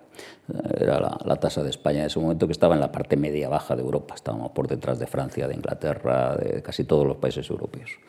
Pero en tres años los pasamos a todos, nos plantamos en veintitantos por millón y nos colocamos en el primer lugar del mundo. Y desde entonces, bueno, 92 a, 18, pues 26 años liderando el ranking mundial de generosidad. Lo cual dice mucho, además de, esa labor, esa labor, como decía, coral, ¿no? coordinada por usted, pero con muchos profesionales. Tuvieron, me imagino, también que ir improvisando sobre la marcha, tomando de aquí y de allí, pero resolviendo problemas se veía que se iban produciendo. Totalmente, porque nosotros no... Vamos a ver, cuando hablamos de trasplantes, lo que España ha aportado al mundo del trasplante es sobre todo eh, la gestión de la donación. Es decir, eh, nuestros cirujanos, nuestros clínicos, nuestros inmunólogos aprendieron en otros países a los que debemos mucho. Nosotros no, no, inventamos realmente ni la clínica de los trasplantes, ni la cirugía, ni la inmunología. La gente lo fue a aprender pues, a Francia, Alemania, Inglaterra, Estados Unidos. Eh, lo que nosotros dimos un vuelco fue a cómo se gestionaba la donación. Porque nosotros la palabra coordinador no la inventamos nosotros, era algo que venía de Centro Europa y de Estados Unidos. Lo que pasa es que nosotros establecimos que los coordinadores tenían que ser médicos y aquello fue un giro radical, porque en otros países la, coordinación corría a cargo o bien de personal de enfermería exclusivamente, o bien de técnicos pero, o psicólogos, pero no, eran médicos. Y nosotros establecimos que tenía que ser un médico, que realmente para entenderse con los médicos de la UBI hacía falta un médico. Y eso fue eh, una de las cosas que cambiaron por completo la dinámica, y sobre todo un médico muy bien entrenado. Entonces, bueno, eso fue lo que, lo que generó una dinámica positiva Y bueno, una vez que realmente se produjo esos primeros aumentos, las cosas, la verdad es que se, facilitaron mucho, porque dicen que, que, lo que más ayudó a triunfar es el éxito. Y la gente cuando, cuando vio que aquello funcionaba, pues evidentemente todos, todos fueron a eh, intentar contribuir a que funcionase mejor. Ese es el modelo español. Ese es el modelo español, esa es la raíz del modelo español que después se ha perfeccionado muchísimo. Es decir, eh, una de las características del modelo español es eh, la constante renovación. Fíjese que por ejemplo, en los últimos tres años la tasa de donación de España ha subido un 30%. Es el mayor aumento que hemos tenido en, tres décadas. Y eso no es gratuito, eso es gracias a decisiones que tomamos en el 2008.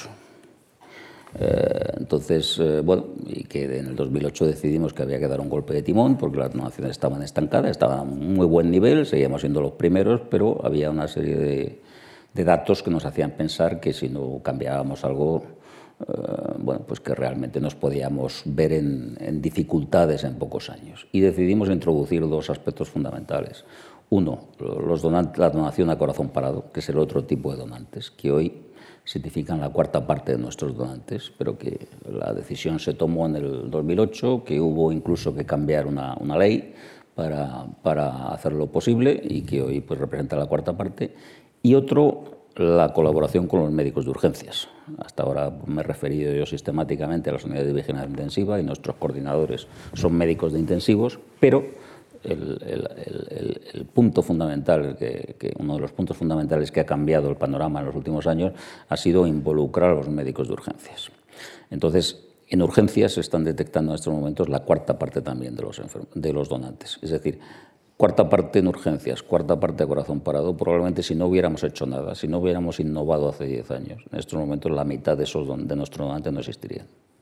Y España, por supuesto, habría dejado de liderar este, esta clasificación hace ya mucho tiempo. Es decir, esto es algo que necesita una innovación continua, que no se puede vivir de las rentas. Y nosotros una de las características del modelo ha sido, ha sido ese. O sea, que, que verdaderamente lo que hemos aportado, lo que hemos aportado al mundo y lo que hemos bueno, pues, eh, transmitido en, revistas científicas y todo eso es eso, que la, la palabra clave a la hora de, de, hablar de donación de órganos es organización, es organización y profesionalización. ¿Qué países han adoptado el, el sistema español?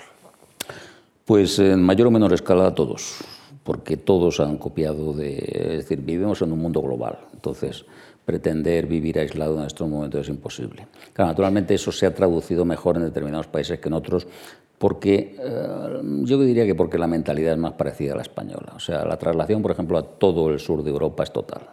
Son los países que más eh, nos han copiado y para bien. Es decir, han adoptado nuestro modelo. Portugal tiene un modelo exactamente igual que el nuestro y a partir de que lo hizo, se colocó, llegó a colocarse prácticamente al mismo nivel que España. Luego la crisis lo frenó un poco, pero tiene unas cifras muy buenas. Lo mismo con Francia, lo mismo con Bélgica, lo mismo con Italia del, norte, no del sur, que ahí siguen teniendo problemas. Croacia es un país muy chiquitín, pero Croacia ha llegado a tener cifras muy parecidas a, a las españolas porque ha copiado el modelo. Toda América Latina toda América Latina y América Latina, desde que nosotros empezamos a formar coordinadores y a comenzar la cooperación en el año 2005, pues ha aumentado su donación un 67%. Y esto para una población de 550 millones de habitantes. O sea, probablemente el modelo español ha salvado más vidas fuera que dentro de España. Pero países como los anglosajones, es decir, el Reino Unido, y además lo reconoce, ha tomado muchos de nuestros aspectos y han podido mejorar bastante, prácticamente ha doblado, todavía está muy atrás. Nosotros estamos en 47 donantes, los británicos están en 20, pero es que hace no mucho estaban en 12. Entonces han mejorado bastante. Eh, Australia, eh, Canadá, los mismos Estados Unidos. Eh, es imposible que adopten nuestro modelo porque su sistema sanitario es radicalmente distinto. Pero la verdad es que hace ya años estuve asesorándolos en lo que se llama una institución muy prestigiosa que es el Institute of Medicine de los Estados Unidos, que vieron a ver qué era lo que podían hacer porque estaban estancados y decidieron finalmente tomar algunos de los aspectos de nuestro modelo. En concreto, el tener mm, lo que ellos llaman key persons en, cada, o sea, personas clave en cada hospital que son los que llaman a los que después, a las OPO, que son los que se desplazan al hospital a, generar la donación. Es decir, el, modelo es completamente distinto, porque en lugar de estar dentro del hospital, como nosotros, nuestros coordinadores están fuera, pero ellos han puesto personas clave en cada hospital, que son los que detectan al donante, que avisan a los que están fuera, y eso la verdad es que les han dado bastante resultado. O sea, eh, de una u otra manera hemos influido en la forma de trabajar de todo el mundo. ¿Se ha sentido siempre apoyado, respaldado por los políticos? No, no, por Dios. Vamos, a ver. ha, habido, ha habido ministros o ministras de Sanidad que sí que han apoyado, otras no tanto, todo hay que decirlo. La verdad es que desde el año 89 hasta ahora yo he tenido que trabajar, más o menos, o que aguantar, a 16 ministros de Sanidad. Claro, 16 ministros de Sanidad, tanto de los dos partidos que han gobernado en España.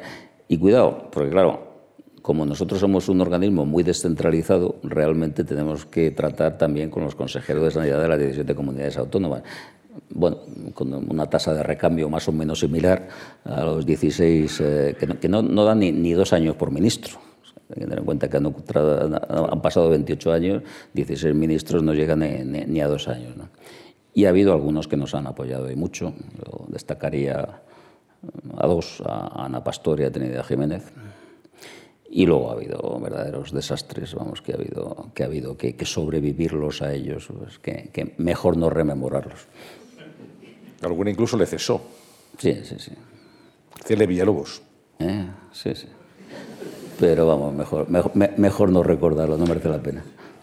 Muy bien, pues vamos a dar paso a, a una persona que quiere preguntarle eh, a través de, de nuestra pantalla, que es Adela Cortina. Le hace dos preguntas. Rafael, en los años 80 del siglo pasado creaste la Organización Nacional de Trasplantes y en ese momento el nivel de donantes en España de donaciones era un nivel bajo o medio bajo y sin embargo en el año 1992 ascendió enormemente hasta alcanzar las cuotas más elevadas posibles. El sistema español, el modelo nacional de trasplantes, se convierte en el referente mundial en el mundo del trasplante y se quiere replicar ese modelo en todos los países y es del que se habla en todos los países. La pregunta es, ¿cuál es el secreto del éxito? Porque habría que universalizarlo. Si el secreto radica en una organización espléndida que tú pusiste en marcha junto con otras gentes, si el secreto radica en eh, la solidaridad y la generosidad de unos donantes que además confían en que la organización va a llevar las cosas a buen término, o si más bien descansa en el trabajo entregado, en la implicación, en el compromiso de unos profesionales de la sanidad, tanto de la medicina como la enfermería, que son excelentes profesionales porque se dan cuenta de que su trabajo está al servicio de las personas y se implican en ello. Querría saber cuál sería la fórmula de estos tres elementos y también eh, qué papel jugarían en todo ello y deberían de jugar los políticos. Eh, has insistido y insistes en que la donación de órganos en vivo tiene que ser voluntaria y tiene que ser altruista. Sin embargo, sobre esto ha habido muchas gentes y sigue habiendo que no están de acuerdo sino que entienden que la donación tendría que ser con una contraprestación económica, que habría que eh, comercializar y mercantilizar la donación de los órganos de tal manera que pudiera entrar en el juego del mercado. La razón que dan a favor de esta mercantilización sería fundamentalmente que eso supondría un incentivo para los donantes que tendrían entonces mayor interés en donar órganos aumentaría el mercado y habría entonces una mayor cantidad que se podría distribuir entre las gentes que los necesitaran y los quisieran. En ese sentido sería mejor para todos y aumentaría la felicidad general. Sin embargo, yo sé que no es esa tu posición y me gustaría saber cuáles son las razones que aduces en contra de estas posiciones, de esta idea de que la mercantilización llevaría a una mayor cantidad y calidad de las donaciones. ¿Qué, opinas o qué dices o qué razones das en contra? las preguntas de, Adela, evidentemente, como, como, no podía ser menos, son tremendamente interesantes. Eh, la primera lo, lo, he esbozado antes, yo creo que ella además lo ha descrito muy bien. Eh, a mí siempre me dice, bueno, porque esto funciona bien. siempre digo, estos son las tres patas de un trípode. Por una parte, esa solidaridad de la, de la población. La población responde muy bien cuando el mensaje es el adecuado y las condiciones también lo son. Y yo creo que en este caso se ha dado con el mensaje adecuado, pero también con esa garantía de que realmente funciona bien. La gente dona los órganos porque tiene confianza en el sistema y tiene confianza de que van a ir a quien más lo necesita y no realmente a, alguien pues por cualquier motivo espúreo. ¿no? Eh, después, pues es un, es un, sistema organizativo, es un sistema organizativo pues que ya lo hemos descrito y que bueno, pues corresponde eh, algo que, no deja absolutamente nada al azar, o sea que se ha ido desarrollando toda una tecnología, un, un know-how de qué es lo que hay que hacer en todo esto y que bueno, se ha ido desarrollando a lo largo del tiempo. Y en tercer lugar, eso eh, bueno, pues, eh, está sustentado por un sistema nacional de salud muy potente, muy potente, sobre todo que es universal. Cuando uno intenta trasladar nuestro modelo, pues por ejemplo, a América Latina se encuentra con un problema y es que eso que aquí podemos decir, todo el mundo debe donar porque todo el mundo lo puede necesitar, bueno, pues hay muy pocos países en donde se pueda decir, porque evidentemente el sistema no cubre a toda la población. Y claro, si a una parte de la población no le cubre el sistema un trasplante cuando lo necesita, evidentemente es muy difícil decirle que donen los órganos para eh, trasplantar a personas a, los que se cubra o que se lo puedan pagar. ¿no?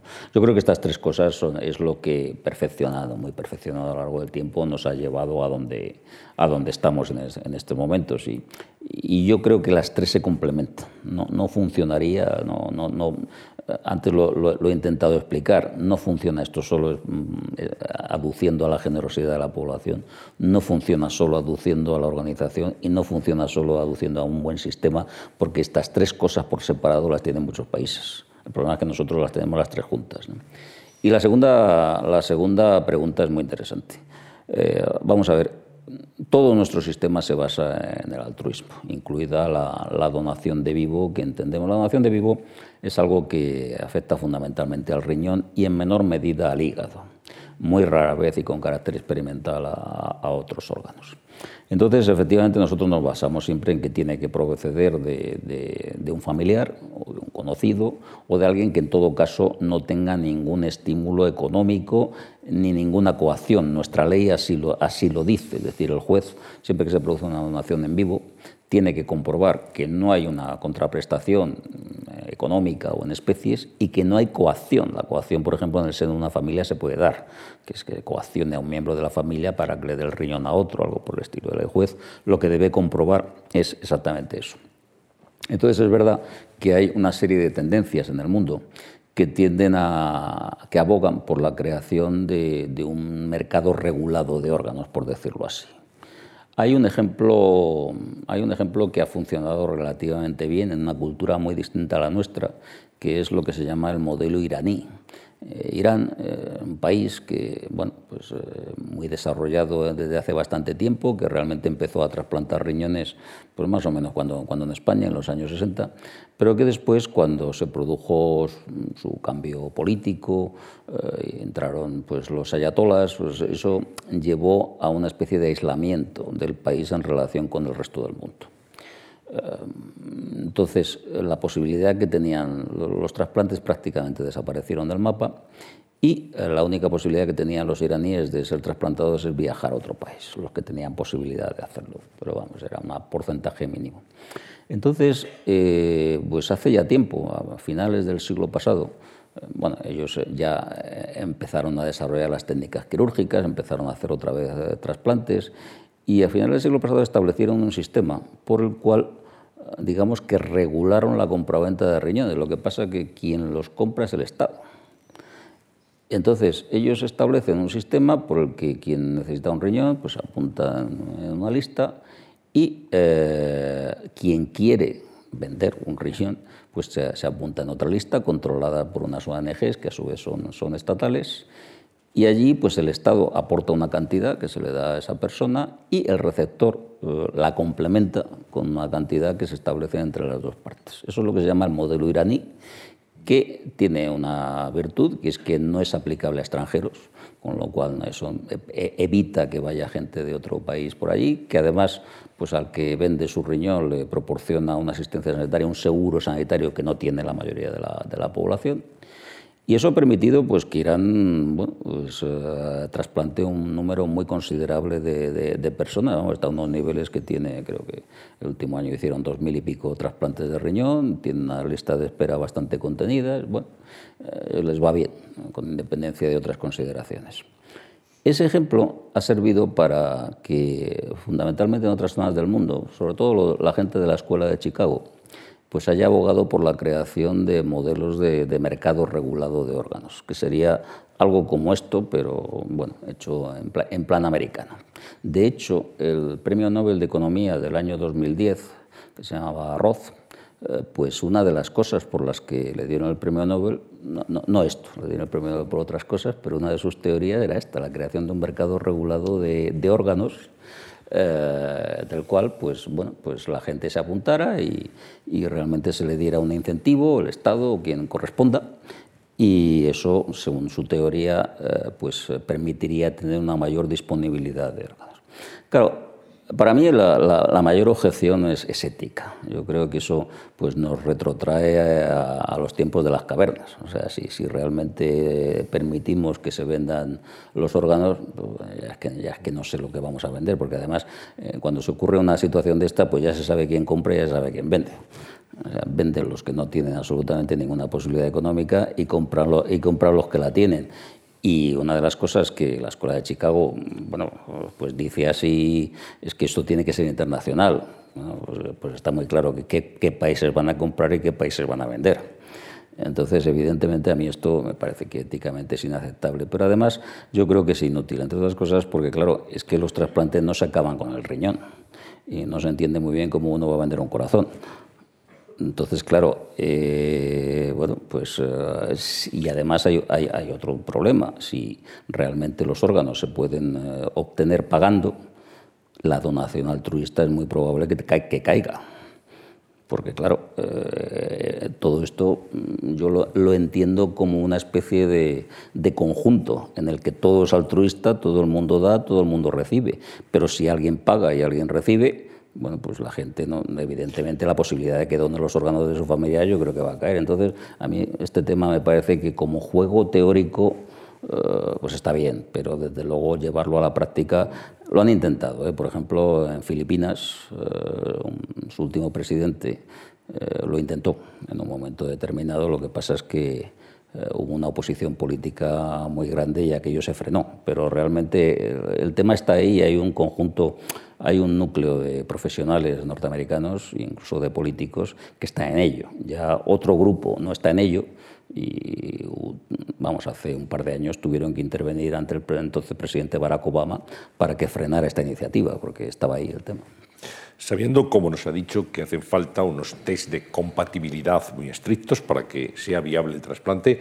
Cuando leemos en los medios de comunicación o vemos mafias que se dedican a secuestrar supuestamente a personas para extraer los órganos en contra de su voluntad, y todo esto, ¿eso a qué responde? ¿Cómo se interpreta? Bueno, vamos a ver. Es que el problema es que no, desde que disponemos de, de mejores uh, fármacos contra el rechazo, los test de compatibilidad no tienen que ser tan estrictos.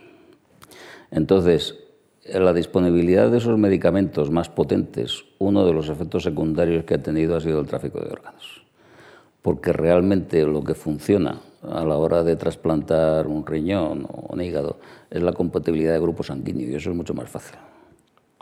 O sea que realmente no es tan... Sí, es verdad que si hay una compatibilidad total el riñón funciona mejor, pero es cuestión de matices, o sea, con que realmente hay una compatibilidad de grupos sanguíneos más que suficiente.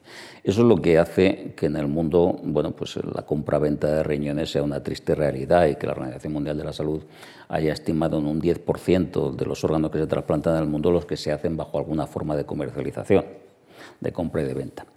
Otra cosa son lo que usted apuntaba ahora, que son las historias de rapto de personas y eso, eso, es, eso es falso, entre otras cosas. Es falso. Sí, es falso, entre otras cosas, porque la, las posibilidades de, de compra-venta de riñones, eh, gracias a, al desequilibrio norte-sur, son tan grandes que hace absolutamente impensable las historias estas del rapto de una persona y que le quite un riñón. Entonces, eso es una leyenda urbana.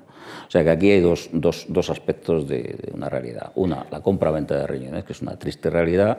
¿Quién compra? Bueno, pues los ciudadanos de países ricos o ciudadanos ricos de países no tan ricos. Compra Europa Occidental, compra Estados Unidos, compra Japón, compra Emiratos Árabes, Arabia. ¿Quién vende? Pues vende Antigua República de la Unión Soviética, Norte de África, Asia, el primer país vendedor del mundo es Pakistán en estos momentos Filipinas, eh, sudeste asiático, es decir, zonas deprimidas del, del, mundo están vendiendo riñones a gente que tiene dinero para, para, pagarlas.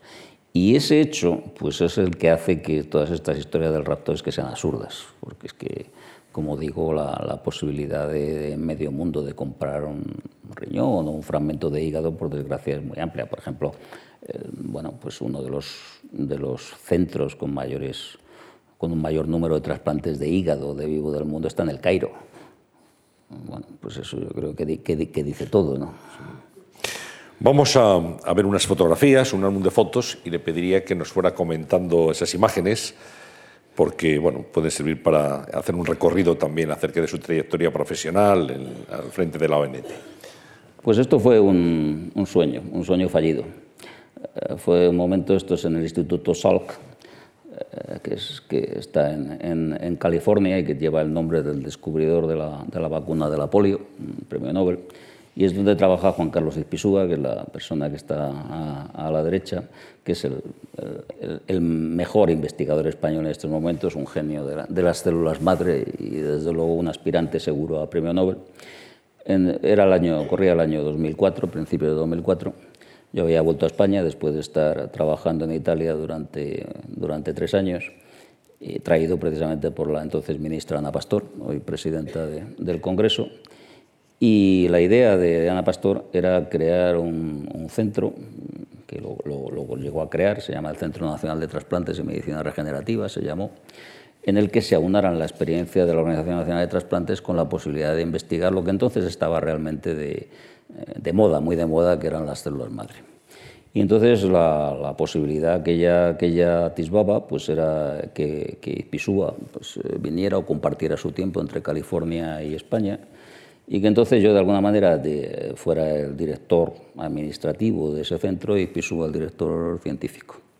La verdad es que aquello fue una gran ocasión perdida. Fue una gran ocasión perdida porque eh, tres meses después había elecciones, cambiaba el gobierno y evidentemente pues la persona que llegó, que, que era la señora Salgado, que sabía mucho de medicina y de estas cosas, pues tardó exactamente dos meses en cargarse el centro y, y hasta hoy. Y esa fue la, la, idea, pero bueno, ha quedado, de aquel viaje ha quedado pues una gran amistad con, con Carlos Ipisúa, que en estos momentos está dirigiendo una serie de investigaciones en España y que probablemente este sea el, el llamado a crear, uh, a conseguir la panacea de, de, los trasplantes, que es la producción de, de órganos bioartificiales, utilizando a cerditos como incubadores.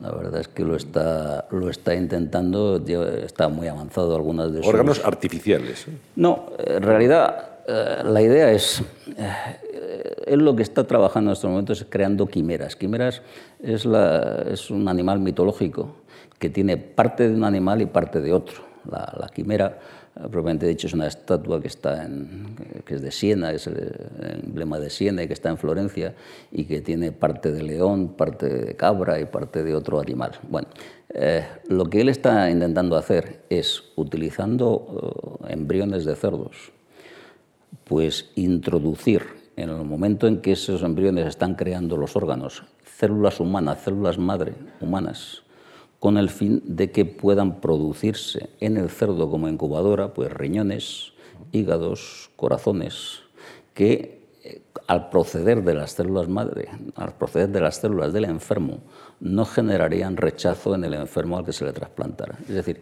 se podría, eh, teóricamente, si esto al final llega, llega a alguna parte, pues se podría disponer de una fábrica indefinida de, riñones, de hígado, de lo que sea, que bueno, pues, eh, verdaderamente paliaran el enorme déficit de órganos que hoy en día es el mayor problema mundial.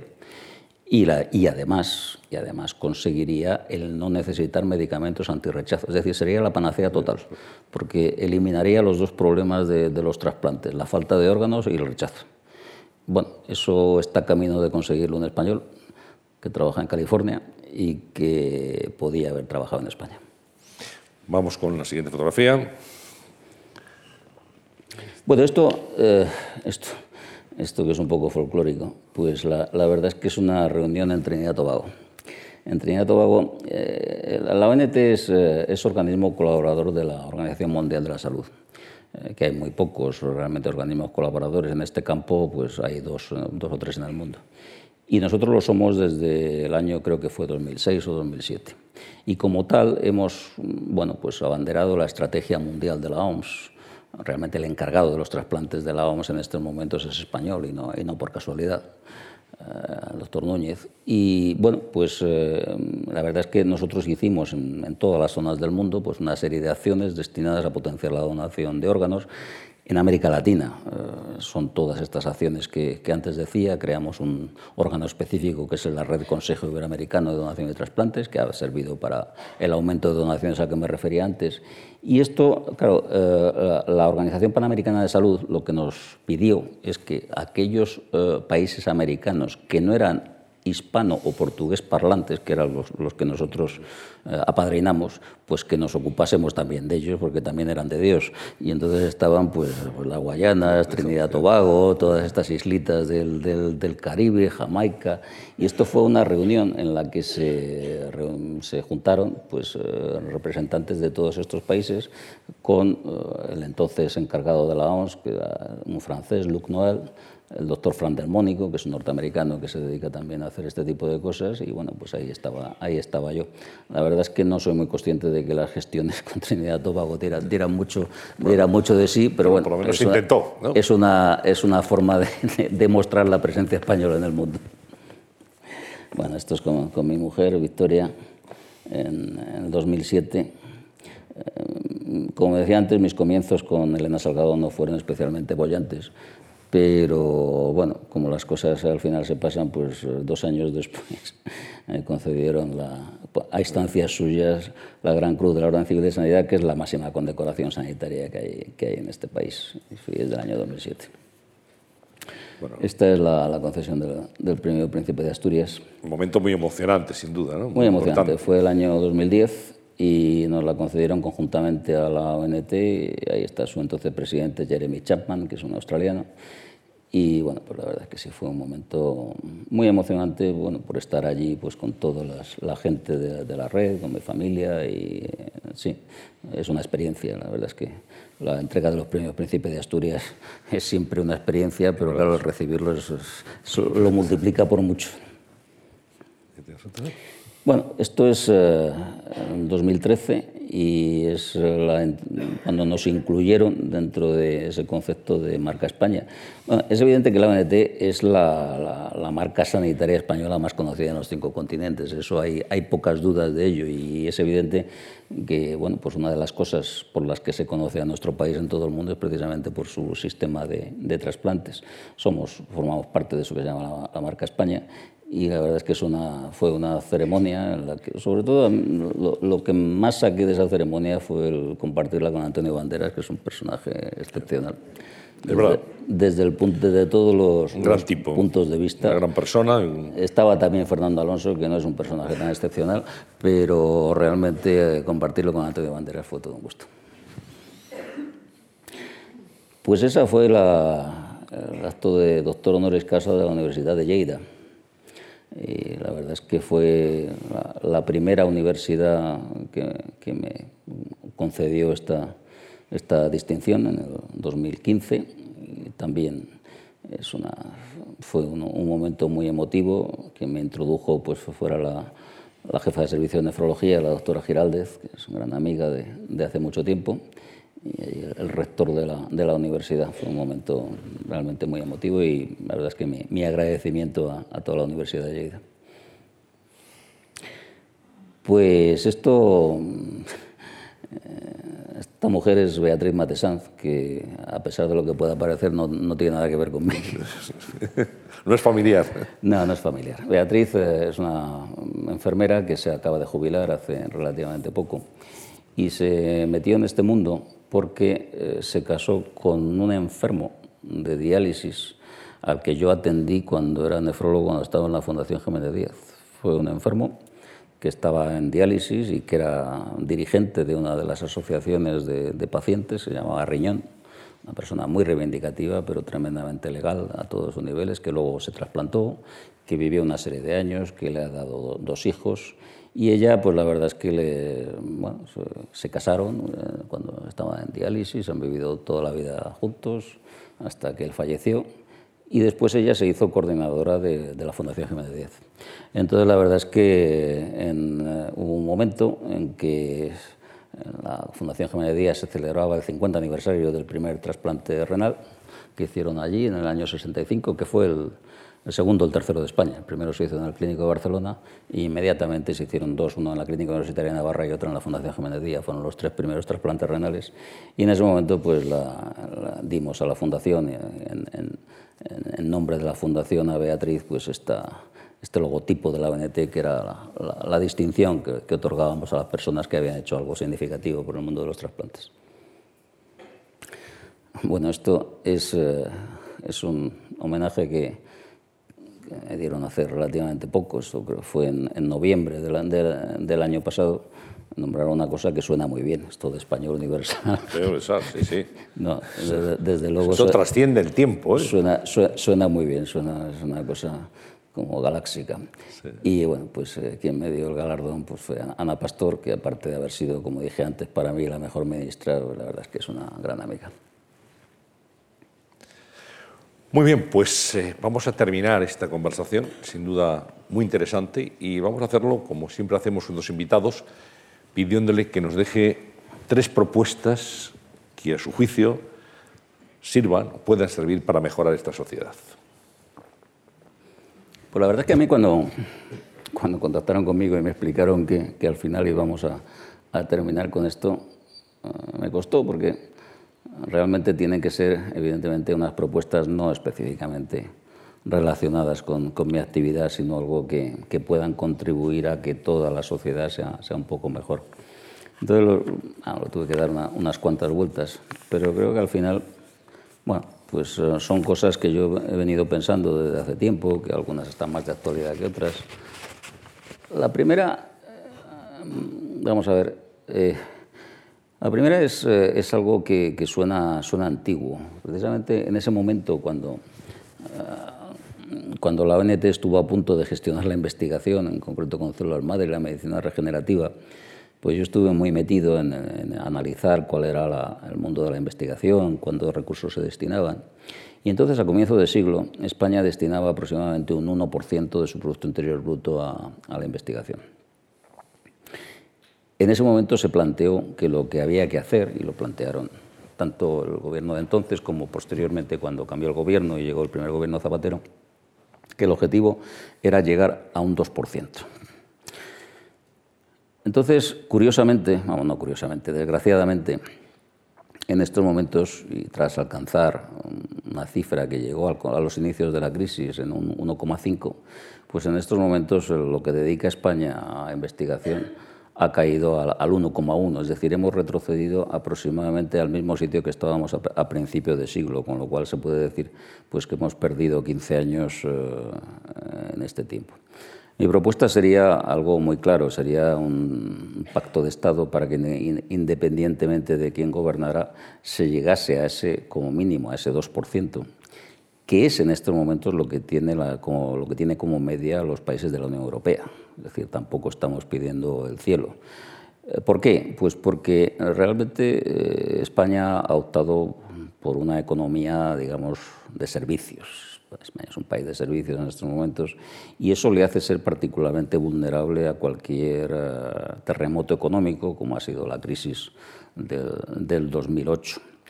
Entonces, si queremos que en el futuro pues haya futuro para este país y cambie la situación, es necesario un cambio de paradigma. Ese cambio de paradigma no se puede dar más que eh, ahondando en, en, invertir en investigación.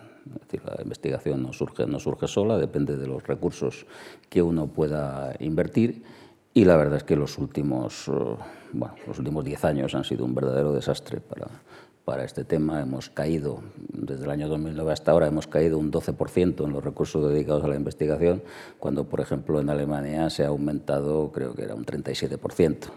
Entonces, esto nos hace ir a la cola y es, imposible que haya una, bueno, pues eh, el I de Masí, un desarrollo basado en, la, innovación, es imposible con estas cifras. Entonces yo creo que algo que es fundamental sería que el país, bueno, estamos muy atrás, pero es que si no empezamos no, no, no, no, no, vamos a llegar nunca. En este momento ya digo que es que era un poco el, el, el lema y el esquema ah, en el año 2004 cuando nosotros nos ocupábamos de esto y es que 15 años después pues estamos exactamente igual en el sitio que estamos, mientras que los demás no están en el mismo sitio. Los demás han seguido, han, seguido caminando.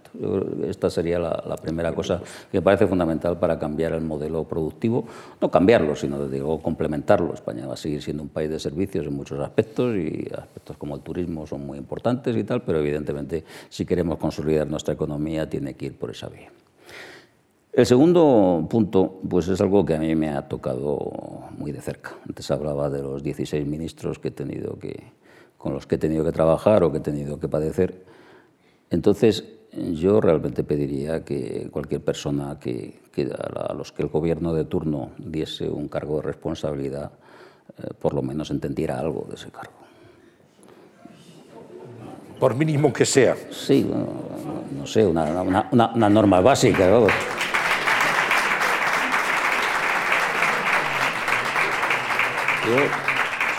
Yo, realmente, cuando hablo de, este tipo de cosas, yo es que no me imagino a un médico como director de la, de la Confederación Hidrográfica del Ebro, no sé.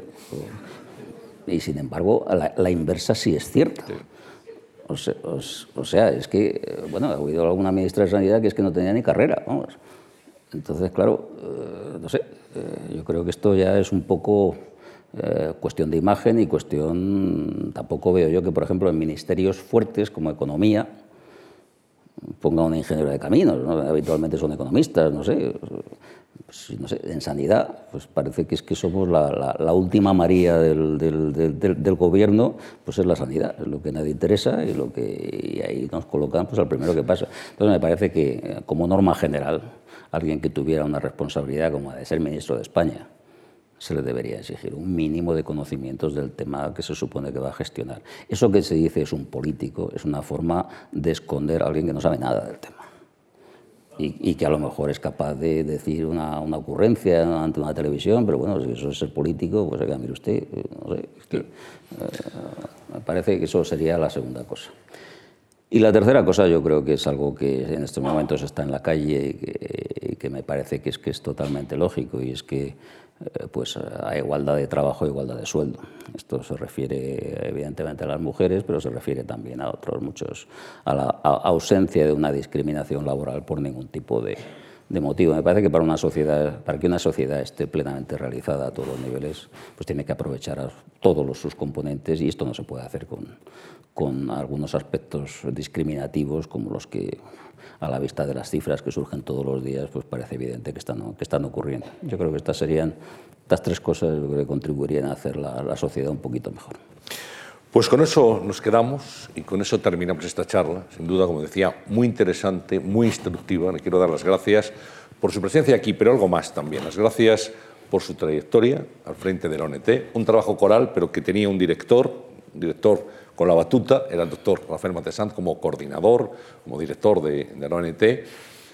Y la enhorabuena también, porque hoy podemos exhibir con legítimo orgullo que hay un modelo español que funciona y que es imitado, copiado, admirado y valorado en muchos otros países. Así que desde el orgullo de ciudadanos por ser españoles y por tener este sistema, esta Organización Nacional de Trasplantes, doctor Matesanz, gracias, enhorabuena y hasta una próxima oportunidad. Muchas gracias.